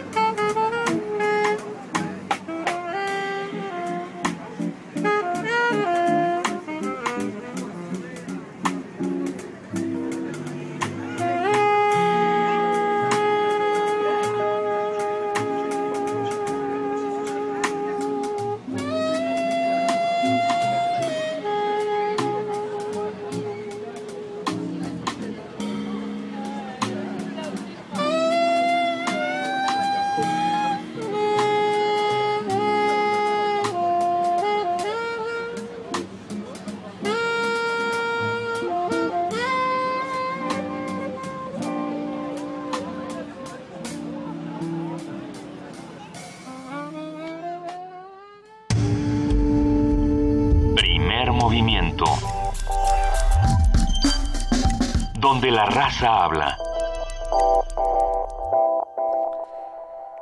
Andrea González nos escribe y nos dice que algunas veces cree que Juan Inés de ese es como Scully de los X-Files y este comentario tan, tan bello que nos manda, que además nos eh, suscribimos porque Scully es uno de los mejores personajes de la ciencia ficción. Dio, dio lugar a toda una discusión sobre aliens muy extraña que tuvimos fuera del aire. Y bueno, hablando de, de este tipo de temas, de aliens, de inteligencia artificial, de los nuevos hallazgos, tenemos una nota para ustedes. El Instituto de Investigaciones en Matemáticas Aplicadas y en Sistemas de la UNAM desarrolló un sistema aplicado a la movilidad urbana en la Ciudad de México. Nuestra compañera tiene la información, ella es Cindy Pérez Ramírez. En contraste con lo que muchos piensan en torno a la vida artificial, esta trata de comprender mejor a los seres vivos. Simula sistemas que muestran las propiedades de los organismos biológicos. Con ello, ha sido posible crear modelos y experimentos para atender problemas de las sociedades, como, por ejemplo, la movilidad urbana en la Ciudad de México. En la conferencia Vida Artificial, el doctor Carlos Hershenson del Instituto de Investigaciones en Matemáticas Aplicadas y en Sistemas de la UNAM señaló que han creado un esquema de coordinación de semáforos inspirados en las parvadas de aves, donde las señales responden a través de sensores a la demanda inmediata de cada flujo, haciendo más eficiente el tránsito. Haciendo estimaciones, los ahorros de combustible serían, digamos, de implementarse todo, este sistema, el impacto sería mayor a 10 líneas de Metrobús y el costo sería menor que una sola línea de Metrobús. Sin embargo, eh, hay el riesgo de que al agilizar el tráfico pues se motive el, el uso del automóvil y si incrementa la densidad de autos, pues entonces va a salir peor, ¿no? Entonces podría ser contraproducente. También anunció un proyecto que podría ocuparse en el sistema de transporte colectivo metro, inspirado en la comunicación de las colonias de hormigas. En resultados preliminares que tenemos de una simulación de la línea 1, estaremos ahorrando como dos minutos de, de viaje por persona con una intervención de muy bajo costo. Llegamos a, una alternativa que de hecho ya se ha implementado en otras ciudades como en Singapur o en Seúl, donde se ponen líneas guía donde se, se, van a abrir las puertas. Entonces, la intención es que los pasajeros esperen detrás de, de esas líneas, de manera tal que cuando llegue el tren eh, se abran las puertas y hay un espacio para que la gente pueda salir. El doctor Hershenson del Instituto de Investigaciones en Matemáticas Aplicadas y en Sistemas de la UNAM dio a conocer que del 4 al 8 de julio se celebrará en Cancún la decimoquinta edición de la Conferencia de Vida Artificial, la primera en América Latina. Para Radio UNAM, Cindy Pérez Ramírez. Primer movimiento. Escucha la vida con otro sentido.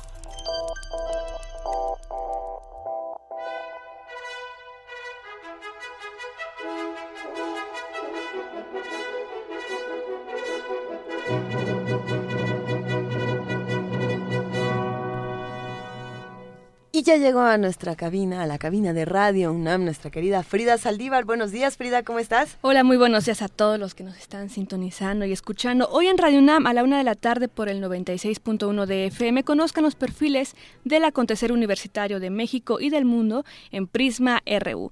Mañana no se pierdan el gran estreno de la serie para niños Hocus Pocus a las 10 de la mañana por el 96.1 de FM.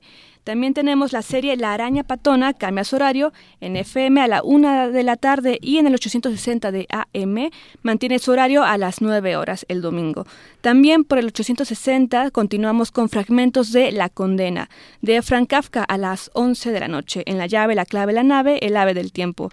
Y mañana también como parte de nuestros radioteatros sabatinos escuchan La Vuelta y la Cárcel de Max Hau, dirigida por Enrique Lizalde a las 8 de la noche. Toda nuestra programación la encontrarán en www.radiounam.unam.mx y síganos en redes como arroba Radio UNAM. Muchísimas gracias, querida Frida. Que tengas un gran fin de semana y nos escuchamos el lunes. Excelente fin de semana. Gracias, Frida. Igualmente para ti, muchas gracias. Mucha rápida, mucha rápida. No, bueno, muy rápidamente. Muy rápidamente decimos Ajá. quiénes son eh, quienes se Tan rápido los como que los- Vania se cae en la cabina. Los boletos, los boletos que hemos regalado el día de hoy. Ajá. Bárbara Padrón, Michelle Reza Flores, Claudia Isela Dillá, eh, Vladimir Montes, Luis Miguel Macías, Ricardo Herrera Alcántara, Carlos Torres. y nos quedan tres pases por Facebook.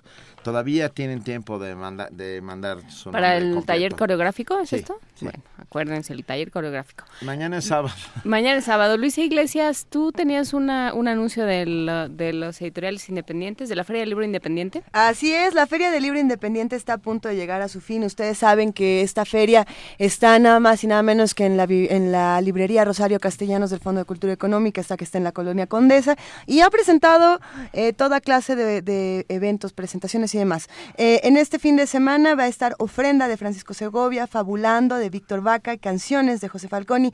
Esto es mañana, sábado 4 de junio a las 7 de la noche.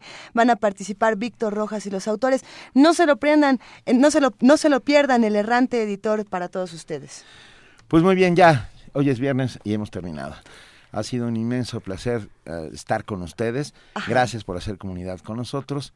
Y gracias, querida Juana Inés de ESA. Gracias, querida Luisa Iglesias. Muchas gracias a ustedes. Nos vamos con una canción. Nos vamos a ir con la Marta Gómez Ronda de Putumayo. Gracias de verdad por hacer comunidad con nosotros. Gracias, querido Benito Taibo. Esto fue el primer movimiento. El mundo desde la universidad.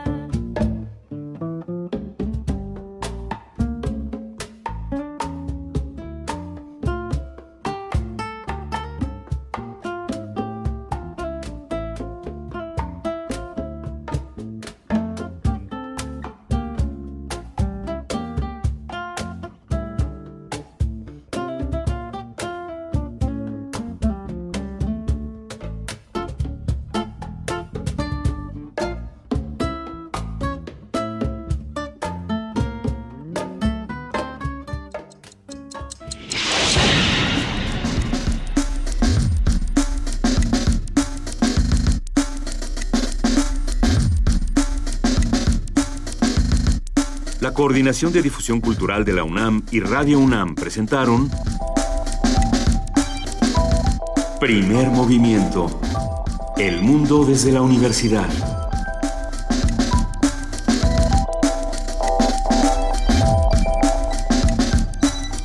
Coordinación de invitados Amalia Fernández y Miriam Trejo. Redes sociales Vania Nuche. Operación técnica Arturo González. Producción Frida Saldívar, Francisco Ángeles, Tamara Quirós y Silvia Cruz Jiménez.